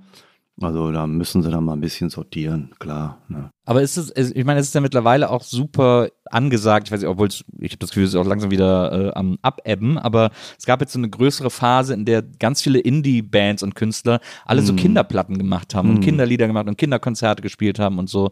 Ist das etwas, was du, wo du auch mal, wo du auch drüber nachgedacht hast oder wo du auch gerne mitgemacht hättest oder ist das jetzt, ist das Lied jetzt quasi so eine Absage daran? Ja, definitiv. Also ich habe nie was mit Kinderliedern am Hut gehabt, echt nicht. Ne, Ich habe auch schon mal Anfrage von einem relativ berühmten, wie hießen die? Von, von einem so Kinderbuchverlag. Ja. Ah, nee, kann ich nicht. Kann ich kann nichts für Kinder schreiben. Überhaupt nicht. Ich habe so meine kindliche Ader, ja, die in meine Lieder natürlich auch einfließt. Und, mm, aber ich könnte nie für, für Kinder. Ich habe meinen Jungs öfter so Fantasiegeschichten erzählt, vom Furzknochen und so Sachen. Da hat ein alter Bekannter letztens noch ein Hörspiel gemacht mit dem Titel. Ich glaube, das hat er aus der Zeit. Ah, ja. Und, äh, und der, ähm, aber ich, ich würde nie äh, Kinderlieder. Nee, da hatte ich, habe ich überhaupt keinen, ja, weiß nicht, interessiert mich echt nicht. Ja. Bis an, Leute können das und die sollen das machen, aber ich habe da kein Bedürfnis. Jetzt speziell für Kinder was. als äh, deine Söhne dann langsam irgendwie so im Alter waren, wo man sich mal überlegt, was man mit dem Leben anfangen soll, da haben die auch äh, bei euch zu Hause ein Kellerstudio eingerichtet und Hip-Hop gemacht. Hast du mal irgendwo erzählt. Ja, ja, mein, mein, äh, mein Ältester, der hat eine ne ganze Weile Hip-Hop gemacht. Ja. ne? Die waren auch nicht schlecht. Wie hießen sie denn nochmal? Medienwirksam. Die hießen medienwirksam? Nee. Eno, die hießen medienwirksam. Wirklich? Die waren, die waren nicht medienwirksam, sie hießen so. und ich fand sie auch nicht schlecht. Max und, und Jan und Eno waren eigentlich gut. Sie hatten nur kein gutes Händchen mit äh, so ja mit, mit, mit Auftrittsorganisation, äh, Organisation, Vermarktung etc. Ne, und dann waren sie, man wähnt sie in guten Händen. Sie kennen da einen, der hat ein Studio, da verbrachten sie dann relativ lange. ne? Natürlich, mehr gekifft als sonst was. Ja, das ist. medienwirksam ist ein geiler Bandname. Aber er, äh, also Max macht jetzt, ich meine, ist mittlerweile, äh, Max ist Lehrer geworden. Auch eigentlich toll. Ja. Und äh, der, nö, der macht, ich glaube, er hat mir, als wir gestern, vorgestern telefoniert haben, meinte er, er hätte mal wieder was aufgenommen. Er hatte auch mit seiner Tochter ein schönes Corona-Stück aufgenommen. Der macht immer noch ganz, ganz schöne Sachen. Aber es hat eben so jetzt mit, so äh, nicht als Beruf funktioniert. Er hatte auch die Schule abgebrochen aus Tradition, Familientradition natürlich. Und dann haben wir gesagt, komm, dann probier's mal mit Musik. Ja. Aber wie gesagt, es ist mehr so in Drogenkonsum ausgeartet. Und dann hatten wir dann nachher doch äh, Glück, dass er noch auf den, auf den Pfad der Vernunft zurückgekehrt ist. Warst du denn äh, irgendeinem deiner Kinder ein äh, Vorbild, den kreativen Weg einzuschlagen? Nee, kein. Nee. Ich hab's Man wird ja immer das Gegenteil seiner Eltern. Ja. Ich habe es aber auch nie forciert. Ich habe auch nie, ich vielleicht hätte ich mich da nicht zu sehr zurück. Ich habe mich immer sehr zurückgehalten in der Ja. Hinsicht, weil ich immer gedacht, jetzt bloß nicht sehen, dass Kinder sollten den Eltern finde ich Na nicht ja. unbedingt nacheifern. Na. Ich weiß nicht, vielleicht hätte ich da schon ein bisschen mehr mal anschubsen müssen, aber es sind eigentlich äh, zufriedene Kinder geworden und es ist, glaube ich, okay. Ich auch. und, ich, und ich finde, wenn, wenn, wenn sich etwas Bahn brechen will, dann tut's das auch. Weißt Mhm. du, wenn jetzt einer partout was hätte machen wollen, dann hätte er das schon, hätte Mhm. er das schon durchgesetzt. Ne? Mhm. Ja, hoffen wir's. Nicht, dass irgendwann die Vorwürfe kommen, ne? wenn ich schon kein alt, alt und gebrechlich bin und dann damals. ja. Wie gern hätte ich Klavier gelernt, Alter. Du wolltest immer, hast mir immer deine Gitarre gegeben. Wie ist das denn? Äh, du bist ja tatsächlich auch, äh, das habe ich am Anfang auch gesagt, du bist ja auch, äh, da haben wir jetzt auch, auch noch gar nicht geredet, du bist ja auch als Schriftsteller aktiv. Äh, schreibst so eher Ja. absurde Kurzgeschichten. Schriftsteller ist ein großes Wort. Ne? Ich sehe mich auch nicht als Schrift. Also Als Autor, aber, also, als Autor, ich, ja. aber ich habe immer gerne so kurze Geschichten geschrieben. Ne? Ja. Das hatte allerdings auch mit der äh, Malerkarriere zu tun, weil eben äh, als abzusehen war, dass es nichts auf absehbare Zeit damit nichts wird. Dann habe ich halt schon gedacht, na gut, dann schreibe ich mal ein paar Geschichten und dann äh, und so ging das eigentlich auch mit den Songs los. Ne? Ich habe dann eigentlich mit den mit den Lesungen angefangen. Ne? Ah, ja. Damit ging das dann eigentlich los, kam dann auch immer super an. Und mit der Zeit habe ich dann so zur, als Zugabe dann immer mal ein Lied gesungen. Ja. Ne, das war dann so ab nach der Lessisinger-Zeit sozusagen. Hast du aber, muss man jetzt auch mal dazu sagen, mit diesem äh, genialen Geschäftssinn, äh, deine, hast mal in einem Interview erzählt mit deinen ersten zwei Büchern, die sind verkauft worden, aber hast du gar nichts, du hast nie Geld dafür gesehen oder so. Nee, glaube ich, glaube nicht. Nee, das war auch alles so. Also das war wirklich, ich weiß nicht, wie viel der gute Erich Maas damals, der Gedruckt ist leider auch, auch jung gestorben. Ja, 500 oder was der da machte, vielleicht 5, maximal 1000. Ich glaube nicht mehr, dass er 1000 gemacht hat. Ne? Ja. Die ersten beiden Bücher, die Erich gemacht hat. Ja, das dauerte ja auch, bis ich da, ich meine, ich habe mich selbst nie bemüht um einen Verlag, aber Erich kam dann irgendwann mal angeschoben. Da habe ich aber schon, schätze ich mal, so drei Jahre sicher Lesungen gemacht. Ne? Und dann, äh, aber Erich hat sich schon bemüht, um, habe ich letztens noch ein altes Plakat gefunden, habe ich mit, mit Thomas Kapielski in Köpenick irgendwo ge, ge, gelesen und gesungen. Der hat uns dann irgendwie so Auftritte verschafft und auch Stipendien. Habe ich mal ein Stipendium gekriegt, habe ich irgendwie 2000 oder 4000 Mark bekommen. Ja. Nicht die volle Summe, das wären 6000 gewesen. Volle Summe nicht, weil die Texte waren gewaltverherrlichend. Das, Abzug in der B-Note. Ja. Ja. Also so hat, so hat Erich sich dann schon um uns gekümmert, weil, weil vom Buchverkauf hat er, er hat da nichts verdient und wir, wir konnten natürlich auch nichts verdienen. Sind das Geschichten, die du so aus dir einfach so, weil sie dir irgendwie einfallen, herausschreibst oder weil, weil dieses, diese absurde Kurzgeschichte, also einer meiner großen Lieblingsschriftsteller äh, ist Daniel Charms, äh, so ein russischer Autor, der so als Begründer der ab absurden Literatur betrifft, der auch immer so Kurzgeschichten geschrieben hat, sehr absurde, die aber trotzdem immer noch auf eine Art in unserer Welt verhaftet waren. Ähm, und so ganz fantastische Geschichten geschrieben hat auch und so. Und das ist ja, da erinnert das ja dann schon irgendwie dran, so in der, in der, in der Art von, von Ja. Form. Ja, das ist so eine, aber ich habe vom, vom Daniel Schams, habe ich äh, auch erst erfahren, als ich schon, ich glaube, das hat mir damals Herr Peter, wie heißt er, Peter Warzinek? Na, auf jeden Fall Schappi. Ja. Der, hat, der hat mir den gezeigt, ne? Oder war das ja? Ich meine schon. Und der hat natürlich auch, ein- ist auch ein ganz anderer, äh, ein ganz anderes Leben, das der geführt allerdings, hat. Nicht? Also da können wir ja nur, ähm, Naja. ne? also da leben wir Aber ja der, der hat lustigerweise davon gelebt, dass der Geschichten für Kinder geschrieben hat. Der hat Mhm. immer so Kinder, äh, weil Kinder es mega witzig fanden, so Mhm. diese Art, wie er geschrieben hat, hat er für so ein Kindermagazin Geschichten geschrieben, Geld Ja. dafür bekommen und seine richtigen Geschichten so für die Schublade geschrieben. Ja, ja toll. die Das machst du ja schon anders. Ja, klar. Ja, ich habe dann äh, einfach diese kurzen Geschichten geschrieben, auch schon aufs, äh, aufs äh, Lesen hin. Also Mhm. das waren schon äh, jetzt eigentlich keine Geschichten zum still vor sich hin lesen, Na, sondern so raus Lesebühnen da, raus damit. ne? mäßig. Ja, das war aber noch vor der Lese. Nachher wurde es dann ein paar Jahre später kam das ja richtig, hat das ja dann geboomt. Ne? Mhm.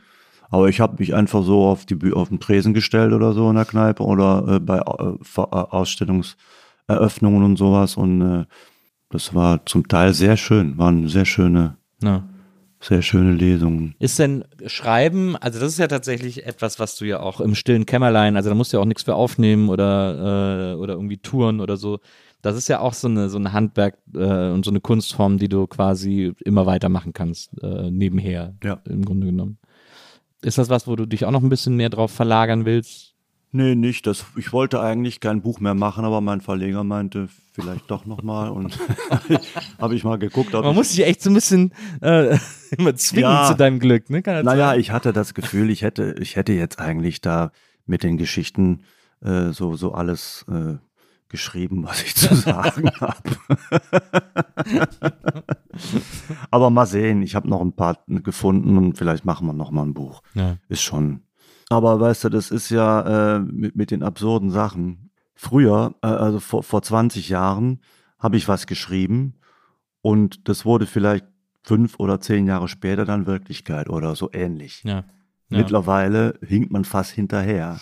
Der Wahnsinn, der passiert, ist absolut nicht mehr äh, zu, zu toppen. Oder? Ja. Also das ist, also das hat mich praktisch, der Wahnsinn hat mich überholt. Ja. Also so, so gesehen sind meine Geschichten auch überholt. Du hast mal vor, äh, ich glaube, 2019, also vor drei Jahren oder so, hast du mal in einem Interview erzählt, dass du kein äh, Handy hast und keinen Computer. Ja, ich habe mir das Handy auch nur äh, unterjubeln lassen von den Kindern. So, weil, ja, man braucht es ja mittlerweile für, für Ja. Bankgeschichten Ja, oder, ja. oder überhaupt für, für Kommunikation. Aber sonst hätte ich keins. Also ich habe damit, ich bin immer ohne, bin sehr gut ohne Handy zurechtgekommen. Obwohl das natürlich eine geile Erfindung ist, ne, muss man schon sagen. Ich meine, es ist immer toll, wenn du mal hörst einen Namen, gehst mal kurz Google, was Naja. ist, ne, also, oder irgendein Musikstück, ne, es war früher ja etwas schwieriger, so, wenn, oder wärst, ne, hast irgendwas gehört, tolle Band und so, heute hörst du mal kurz rein, ja, okay. Ja. Aber hast du noch irgendwie, hast, hast du, äh, hast du irgendwie Netflix oder so? Guckst du, äh, guckst du Nee, überhaupt ich irgendwas? Guck eigentlich, doch, manchmal, normal Fernsehen halt, wenn's, äh, Schön wenn's, WDR, Wenn's, äh, also man kann ja Niederrhein. Es gibt ja nichts zu gucken im Grunde. Ne? Aber ich fänd's einfach geil, wenn man abends mal, äh, wenn man müde ist, die Glotze anmacht und da läuft irgendwas, was nicht komplett stupide ist. Ja. Ja. aber es ist hart. Also was soll man denn? Das ist doch furchtbar. Ich meine, das werfe ich auch dem öffentlichen rechtlichen Rundfunk vor. Ja. Es ist einfach jämmerlich, was die für ihr Geld machen, dieser scheiß WDR. Aber ich habe das schon mal Redakteuren gesagt und die sagen dann, na ja, das ist eben Wir so ein schwerfälliger. Betrieb. Ja, ja. Wenn ich eine Idee habe, dann muss ich mit meinem Chef so reden, so lange reden, bis er das Gefühl hat, das wäre seine, Seine Idee. Idee, ja. Und dann, dann tut sich vielleicht. Das stimmt auch. Das ist wirklich so. Das ist wirklich so beim, beim über, überall beim Fernsehen, nicht nur beim WDR. Das ist einfach äh, immer da, wo es Instanzen gibt, musst du quasi immer der höheren Instanz vermitteln, das wäre ihre Idee gewesen. Also ich finde das einfach schade. Man generell liegen viele Potenziale brach, aber gerade da im äh, im Fernsehbereich, da, da könnten so viele tolle Sachen Ja. passieren und und äh, dann, dann speisen die die ganzen Rentner da mit mit Tatortfolgen ab. Meine Tante guckt, glaube ich, drei Tatorts nacheinander oder so, weißt du, weil sie nicht schlafen kann. Weißt du? Das mag ja angehen, so, ne, Ja, ja. für Leute, die wirklich nicht schlafen können, aber äh, fände ich schon. Ja, und so Serientyp bin ich nicht. Ich kann nicht so. Ich bleib sowieso, ich kann auch nicht lange, ich kann auch keine dicken Bücher lesen. Ne? Ja. Ein, ein, Fan hatte mir vor zwei Jahren mal den Radetzky-Marsch geschickt. Ja. Und den habe ich dann auch tapfer gehalten, durchgehalten, aber äh, ich fand das Buch auch langweilig. Dicke Bücher langweilen mich in der Regel. Ich finde, kein Mensch hat so viel zu sagen, dass es so ein dickes Buch rechtfertigt. Also ehrlich. Ja, das finde ich interessante, äh, interessantes Kulturverständnis, ehrlicherweise, Ja. muss ich auch sagen. Äh, ich finde, es gibt schon ein paar dicke Bücher. Also Tolstoi oder so. Ja, irgendwie so. ja, die alten Russen natürlich. Ja, Kannst ja, ja. wieder mit den Russen kommen. Dafür sind die Russen immer gut. Ne? Alle schimpfen auf die Russen, aber wenn es um dicke Bücher Ja. geht, dann, dann Dicke Bücher und Ballett. Bücher können sie. Ne? dicke Bücher und Ballett. Ballett habe ich übrigens jetzt vor, vor drei Tagen tatsächlich auch in, irgendwie auf Dreisat lief ein schönes Ballett. Wie hieß der äh, Choreograf Spuck? Das war echt ein geiles Ballett. Ich Ja. guck sonst nie Ballett, aber meine Frau meinte, das gucken wir uns mal an. Mhm. Und wir sind zwar auch mal weggenickt zwischendurch, aber Das hat es wahrscheinlich auch so gut gemacht, dass man so kleine Pausen hatte. Aber es war ein geiles Ballett, muss ich schon sagen. Da. Ich, also ich bin auch, ich gehe nie ins Ballett, äh, ehrlicherweise. Äh, aber ich finde es trotzdem, wenn ich es dann mal sehe, finde ich es immer eine beeindruckende. Obwohl äh, ich gerne, also so die Bewegung ist toll. Ne? Ich hatte Ja. auch früher, ich weiß, als unser, unser erster geboren wurde in der Zeit, da hatte meine erste Frau so eine gelbe Leggings und die habe ich manchmal angezogen und dann habe ich so getan, als wäre ich Balletttänzer. Wie- War das, hast du da eine kurze Zeit überlegt und damit gehadert, ob das eine neue Ausdrucksform für dich sein könnte? oh, ich mach das eigentlich ganz gut. Ich krieg das Bein eigentlich ganz gut hoch. nee, ich glaube, da muss man echt früher anfangen. Aber so Balletttänzer im Dschungel oder so Ja, hätte er noch, oh, hätte ja. noch sein können. das wäre noch geil. Oh, ich habe noch eine, ich hab eine schöne Geschichte äh, gelesen von dir, als du mal über Nebenjobs gefragt wurdest. Äh, da hast du mal so, du hättest mal einen Nebenjob gehabt, der dir, glaube ich, sogar vom Arbeitsamt zugeteilt geworden, wo du Brillengestelle angemalt hast. ja, das war so ein Drecksack, der hat nicht mal bezahlt. Naja, da musste man tatsächlich Brillengestelle abholen, die anmalen. Irgendwie grottig, das muss also so scheiße ausgesehen haben. Und dann musste ich die tatsächlich zu Hause im Ofen selbst backen. Und dann hat er sie wieder abgeholt. Ich hab's ihm dann gebracht, oder? Ja, das war nur ein ganz kurzer Job. weil der auch nichts gezahlt hat. Junge. Aber was ist das für eine super unseriöse Arbeitsamtsvermittlung, dass du Hör mal, Brillen zu Hause bemalst und Das backst? Arbeitsamt. Die eine sagte, gehen Sie in den Osten. Gehen Sie in den Osten. Arbeitsamt im Wedding damals. Oder spielen Sie Bingo.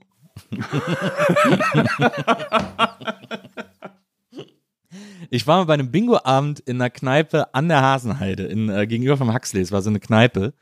Da war ich irgendwann bei einem Bingo-Abend. Die gibt's auch gar nicht mehr, die Kneipe. War so eine Altberliner Kneipe. Da war dann im Hinterzimmer Bingo. Das war, das, den Abend werde ich auch niemals vergessen. Da waren nur Rentner. Da war dann ein, da war ein Opa, der war mindestens 70. Der war richtig alt. Der ist auch wirklich in Zeitlupe reingelaufen und hat sich auf den Platz gesetzt. Und der hat dann einen Schnaps getrunken, hat den ganz langsam zum Mund geführt und die Hälfte ist so am Mund vorbeigelaufen und hat aber den Schnaps getrunken, war ganz happy. Und der hat Bingo mit einem Spiel, wo man relativ schnell reagieren muss, hat er dann mit Freude mitgespielt. Und das Beste war aber, bevor es losging, dann saßen, also waren auch so alte Mütterchen und so, und da waren wirklich viele alte Berliner, die da saßen. Ich glaube, ich war der Jüngste in dem Raum und dann äh, kam irgendwann die, die Frau von der Kneipe rein. So, liebe Leute, bevor wir loslegen, wer hat alles Kaffee bestellt? Und dann haben da so ein paar Leute, haben so Jakobs Kaffee irgendwie, der vom Laster gefallen ist oder aus Polen kam, weil er irgendwie billiger war, haben dann da erstmal noch ihre Kaffeepakete gekauft und dann wurde Bingo gespielt. das war der Wahnsinn. Das habe ich auch noch nie erlebt.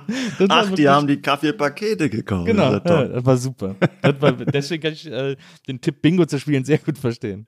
Aber, das, aber das, ich fand das, diese, diese Brillengestell-Geschichte fand ich wirklich, äh, äh, fand ich sehr beeindruckend. Ja, das war halt so ein Eiertanz, weißt du, damals mit dem Arbeitsamt. Ich wollte ja eigentlich nicht wirklich, äh, ich wollte nicht wirklich eine Arbeit haben. Ne? Ja. Das war ja, äh, obwohl, wenn sie irgendwas äh, halbwegs okayes gehabt hätten, die hatten aber wirklich nichts. Äh, Einmal habe ich, äh, sollte ich Tisch, äh, so Stickdeckchen für Weihnachten. Also die machten zweimal im Jahr eine Kollektion, einmal für Ostern, einmal für Weihnachten, so gestickte Deckchen. Ich glaube, du warst am seltsamsten Arbeitsamt der Welt. Ich kann das nicht anders erklären, was dir da für komische Jobs angeboten wurden. Ach, ich habe auch eine Der schöne. Schulabbrecher, dem lassen wir mal Deckchen sticken. Ja, ja, ja. Ach, eine Sache war auch gar Ich habe auch mal äh, dann äh, im Klinikum Steglitz damals, da habe ich auch so, ähm, so als Kunst, Kunstmensch gearbeitet, so Ausstellungen gehängt und sowas, Ausstellungsplakate, denn das hatte schon mehr was mit meiner Sache zu tun. Das war auch eigentlich eine sch- schöne Erfahrung. So war ein toller Mensch, der Hans Weidemann war mein Chef von der Fotoabteilung, der Chef. Äh, Ein toller, toller Mann. Fotograf eigentlich vom, vom Krankenhaus. Ne? Und kannst du dir ja vorstellen, was du im Krankenhaus da zu fotografieren kriegst. Und das Naja. war so ein toller, wirklich, also jetzt im besten Sinne positiver Ja. Mensch, ohne, ohne blöd zu sein, war echt, der war echt okay. Ja. Und da habe ich schon, das war auch eine ganz, eine ganz, habe ich so anderthalb Jahre, glaube ich. Du hast aber so, du hast irgendwann mal erzählt, du hättest da Kalenderbilder ausgesucht, die dann in die Patientenzimmer gehangen wurden, so Ja, so ja. Blumen. Das waren auch die, zum großen Teil die, die Fotos vom, vom Hans Weidemann, die schönen Fotoblumen. Ja, klar, man musste, man durfte aber nicht zu viel Rot aufhängen, das war nicht, das war verboten. Also Na, nicht zu viel Rot. Blutassoziation. Andererseits hat er auf 100 Prozent, ich hatte Mond, Mondbilder gehabt, das weiß ich noch. ja, ja, das war die meiste Arbeit eigentlich. Mal Passepartouts schneiden für die entweder Kalenderblätter Ja. oder, oder eben die Fotos vom Chef. Und naja, nicht, da kam dann, einmal kam, kam einer auf mich zu und meinte, Mensch, ich bin so froh, ich dachte schon, ich hätte AIDS, aber ich habe nur Kehlkopfkrebs. Oh, Und so. wow. Ach, wie krass. das, So ist ja Sachen, krass. das war schon, ja, das Ja. war schon. Ja, ja. Du hast auch mal, wir könnten noch stundenlang weiterreden, aber äh, trotzdem eine Geschichte, nach der ich dich noch fragen muss. Du hast mal in einem Auktionshaus äh, gearbeitet am Kudamm Mhm. und zwar zur Zeit des Mauerfalls. Du hast mal erzählt, wer ist irgendwie von der Arbeit gekommen ja, was ist denn hier los? Wieso ist denn hier? Ja, ja, da kamen sie mir alle entgegen. Ne? ja, das gibt's auch noch, Auktionshaus Griesebach. Da habe ich so um 19, ja eben 1989 rum. Und dann kam ich eben zum Feierabend auf den Kudamm und dann kamen sie mir alle entgegen, aber wirklich alle. Ich bin dann auch, man konnte ja dann nicht, dann bin ich auch zu Fuß nach Kreuzberg gelaufen, dann weil kein Bus ging und nix, war alles, die Straßen waren einfach zu, ne. Das war schon, ja, das war auch eine Schau. Aber da war, doch, da war doch sicher Jeck hier zum, weil da warst du sogar zehn Jahre in Berlin ungefähr, zehn, zehn elf Jahre in Berlin. Mhm. Hast dich quasi so an dieses, man hat sich ja dann wahrscheinlich an dieses Inselleben irgendwie sehr gewöhnt in West-Berlin. War ja schon ein bisschen weird irgendwie auf eine Art. Und dann ist da, oder wie die Lessings gesungen haben, und mein Ex aus dem Osten will bei mir rein. Mhm. Ach, ich habe von dem Osten gar nicht so viel mitbekommen, ne? Weil ähm, es mich auch nicht sehr interessiert hat, ehrlich gesagt, weil ich Ja. fand auch, das mit der Revolution war auch nie so weit her. Der Scheiß ist einfach zusammengebrochen und es war abzusehen, dass der, dass der Kapitalismus sich jetzt auch im Osten ausbreiten wird Ja. mit allen Härten, äh, was sie dann ja auch zu spüren gekriegt haben. Die Kohl-Fans, äh, Naja. habe ich ihnen gegönnt. Ja, weil, ja, man kann es verstehen, dass die Leute natürlich, äh, ne, aber die sollen mir nichts erzählen von wegen Freiheit. Ne, das ist alles nur Bullshit. Ne. Na. Die wollen den Wohlstand und ist auch, äh, ist auch legitim natürlich, aber dann müssen sie auch sehen, was damit einhergeht. Ne. Ist dann leider auch passiert. Deshalb äh, hatte ich jetzt nicht so. Und wenn wir dann mal äh, in, in, ich meine, wir haben dann mal zwei Jahre an der Ostsee Urlaub gemacht. das war toll. da saßen die da alle vor ihren Wohnmobils so und hatten ihren Vorgarten quasi mit rot-weißem Absperrband eingezäunt und haben uns nur angeguckt wie die Ausländer. Also es Ja. war wie so ein, fast wie so ein Spießrutenlauf, wenn du über einen Campingplatz gegangen bist. ne. Das hat sich nur aufgelockert dann einen Tag, als ich den Jungs mal zeigen wollte, wie man richtig spuchtet. Und dann bin ich da in einem Affenzahn über die Hauptstraße vom Campingplatz gedonnert und habe mich dermaßen hingelegt und bin so die letzten fünf Meter gefühlt geflogen oder zehn Meter. Und dann hatten sie endlich mal Spaß. Aber es war schon eine sehr seltsame Stimmung da. Also wir haben immer mal wieder Abstecher dann in die neuen Bundesländer gemacht und es war eigentlich nicht so nicht so erhebend. Deshalb, ähm, ich habe eigentlich von so so nach dem Mauerfall mein Lebensraum hat sich nicht wirklich nach Osten erweitert. Ja. Ist denn, du, weil wir jetzt auch am Anfang kurz, wir kommen jetzt quasi zum äh, Full Circle, kommen jetzt nochmal zum Niederrhein zurück. Äh, du hast ja erzählt, leider hat es mit deiner äh, Profifußballerkarriere nicht funktioniert. Äh, es gibt ja diese große Legende, dass du den Verein hättest wechseln sollen für 11.000 Mark und die wollten das nicht zahlen.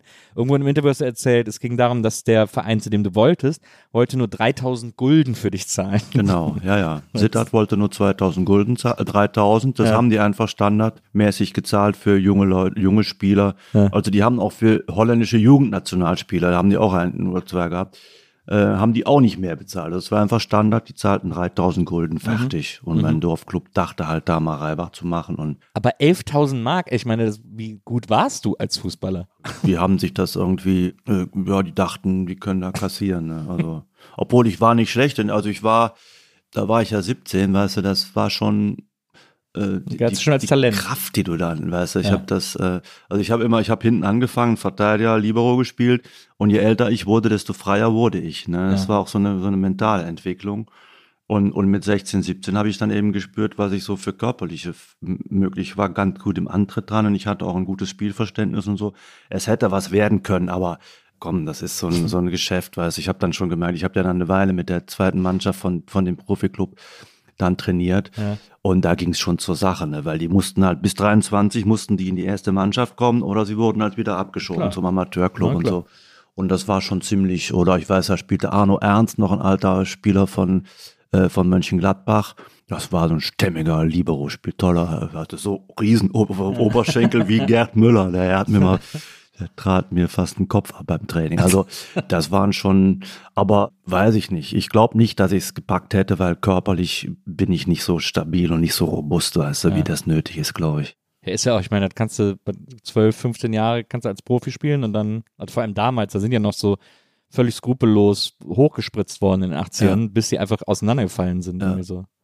Ja. Das ist ja total krass, wie die heute, die ganzen Profispiele aus den 80ern sind ja Ach. heute alle Wracks. Ja- gelesen, der, der äh, Karl-Heinz Förster, der hat zwei steife äh, Fußgelenke und alle genau. so furchtbar. Ne? Naja, genau. Du hast ja übrigens das berühmte Bayern, äh, den berühmten Bayern-Song geschrieben, den auch die Hosen ja äh, populär gemacht haben. Das Einzige, was ich herausgefunden habe, ist, was ist deine Mannschaft? Köln. FC. FC Köln, natürlich, Ach, der Kindheitsschaden. Wenn du Hätte, hätte, auch, 58, hätte auch Gladbach sein können. wenn du 58 geboren bist, dann kriegst du natürlich die ersten sechs Jahre die, die absolut glorreiche Zeit vom FC Köln mit. Ne? Ne? Ja, ist ja schön. Ich meine, der FC hatte immer glorreiche Zeiten. Ja, ja. ja, natürlich. Toni Schumacher, Pierlet Barski, äh, durch Lukas Podolski, Ist immer eine absolute Superstar. etwas länger her. Ja, Podolski hat jetzt noch ein schönes Tor geschossen. Da habe ich gesehen, da in, in Polen, ne? in, in Ja, Polen, wo der ja. von hinten, boah. Megator. Ach nee, ja, weiß ich auch nicht. Der, äh, die Gladbacher waren ja eigentlich näher dran und Ja. haben natürlich auch den begeisternden Fußball gespielt. Ja. In der Zeit. Wann ich weiß noch genau, wie ich vom Training kam und dann äh, hieß es, wow, Gladbach hat Inter 7-1 geschlagen. Was? äh, fast die Bilder gesehen. Ja, da geht der eine da zu Boden von der Bierbüchse, der stellt sich auch an und so. Und äh, naja, nee, aber trotzdem war Köln immer mein Verein. Ich weiß auch nicht, ich weiß es nicht warum. Ja. Also es war ein, vielleicht wegen der schicken Trikots von 66, die Diagonale oder was, weiß ich nicht. Du, ich, bei mir rennst du offene Türen ein. Ich bin auch FC-Fan. Also Äh, bei allem Elend muss ich sagen, manchmal gucke ich es wirklich nie, denke ich, ich gucke mir die Scheiße echt nicht an. Jetzt hat dieser dämliche Chabot, der hat wieder einen umgetreten und jetzt geht das Elend wieder. Und aber beim nächsten Spieltag denkst du ja doch, naja, hm, vielleicht mal gucken. Ach, der, ich finde, ich, also ich jetzt gerade macht es wieder Spaß. So, der Baumgart, der ist irgendwie, der macht das gut und Ja, so. ja. Hat, kann, man, kann man sich schon gut angucken. Ist schon eine schöne Mannschaft. Lieber Fanny, dass du FC-Fan bist, hat mich jetzt, hat mein Herz nochmal ganz krass erwärmt am Ende dieses, dieses Abends, wo wir uns schöne Flasche Rotwein reingestellt haben. Vielen, vielen Dank, dass du äh, hier gewesen bist. Ja, ich fand ich das äh, mega interessant. Ich fand das ein tolles Gespräch. Ich hoffe, dass wir uns eines Tages wiedersehen und dann nochmal äh, über Ja. alles quatschen, was dazwischen passiert ist. Zu der nächsten Ausstellung oder so, wenn, Ja. dann die große Retrospektive im Deutschen Museum kommt. Ja, genau. Ja. In New York. Ja, genau. Im MoMA. Die große Fanny van Dann Retrospektive im MoMA. Oder in der Tate geht auch. Ich würde mich auf jeden Fall freuen, wenn wir uns, wenn wir uns wiedersehen. Ich danke dir sehr, dass du mir heute hier den ganzen Quatsch beantwortet hast, den ich dich gefragt Ja, habe. ich danke dir auch. War schön. Ja, fand ich auch. Charlotte war heute unsere Producerin. Vielen Dank dafür. Und Ja, äh, wir hören uns nächstes Mal wieder hier bei der Nils Bokeberg Erfahrung. Bis dahin, Mardet Jod. Tschüss. Tschüss.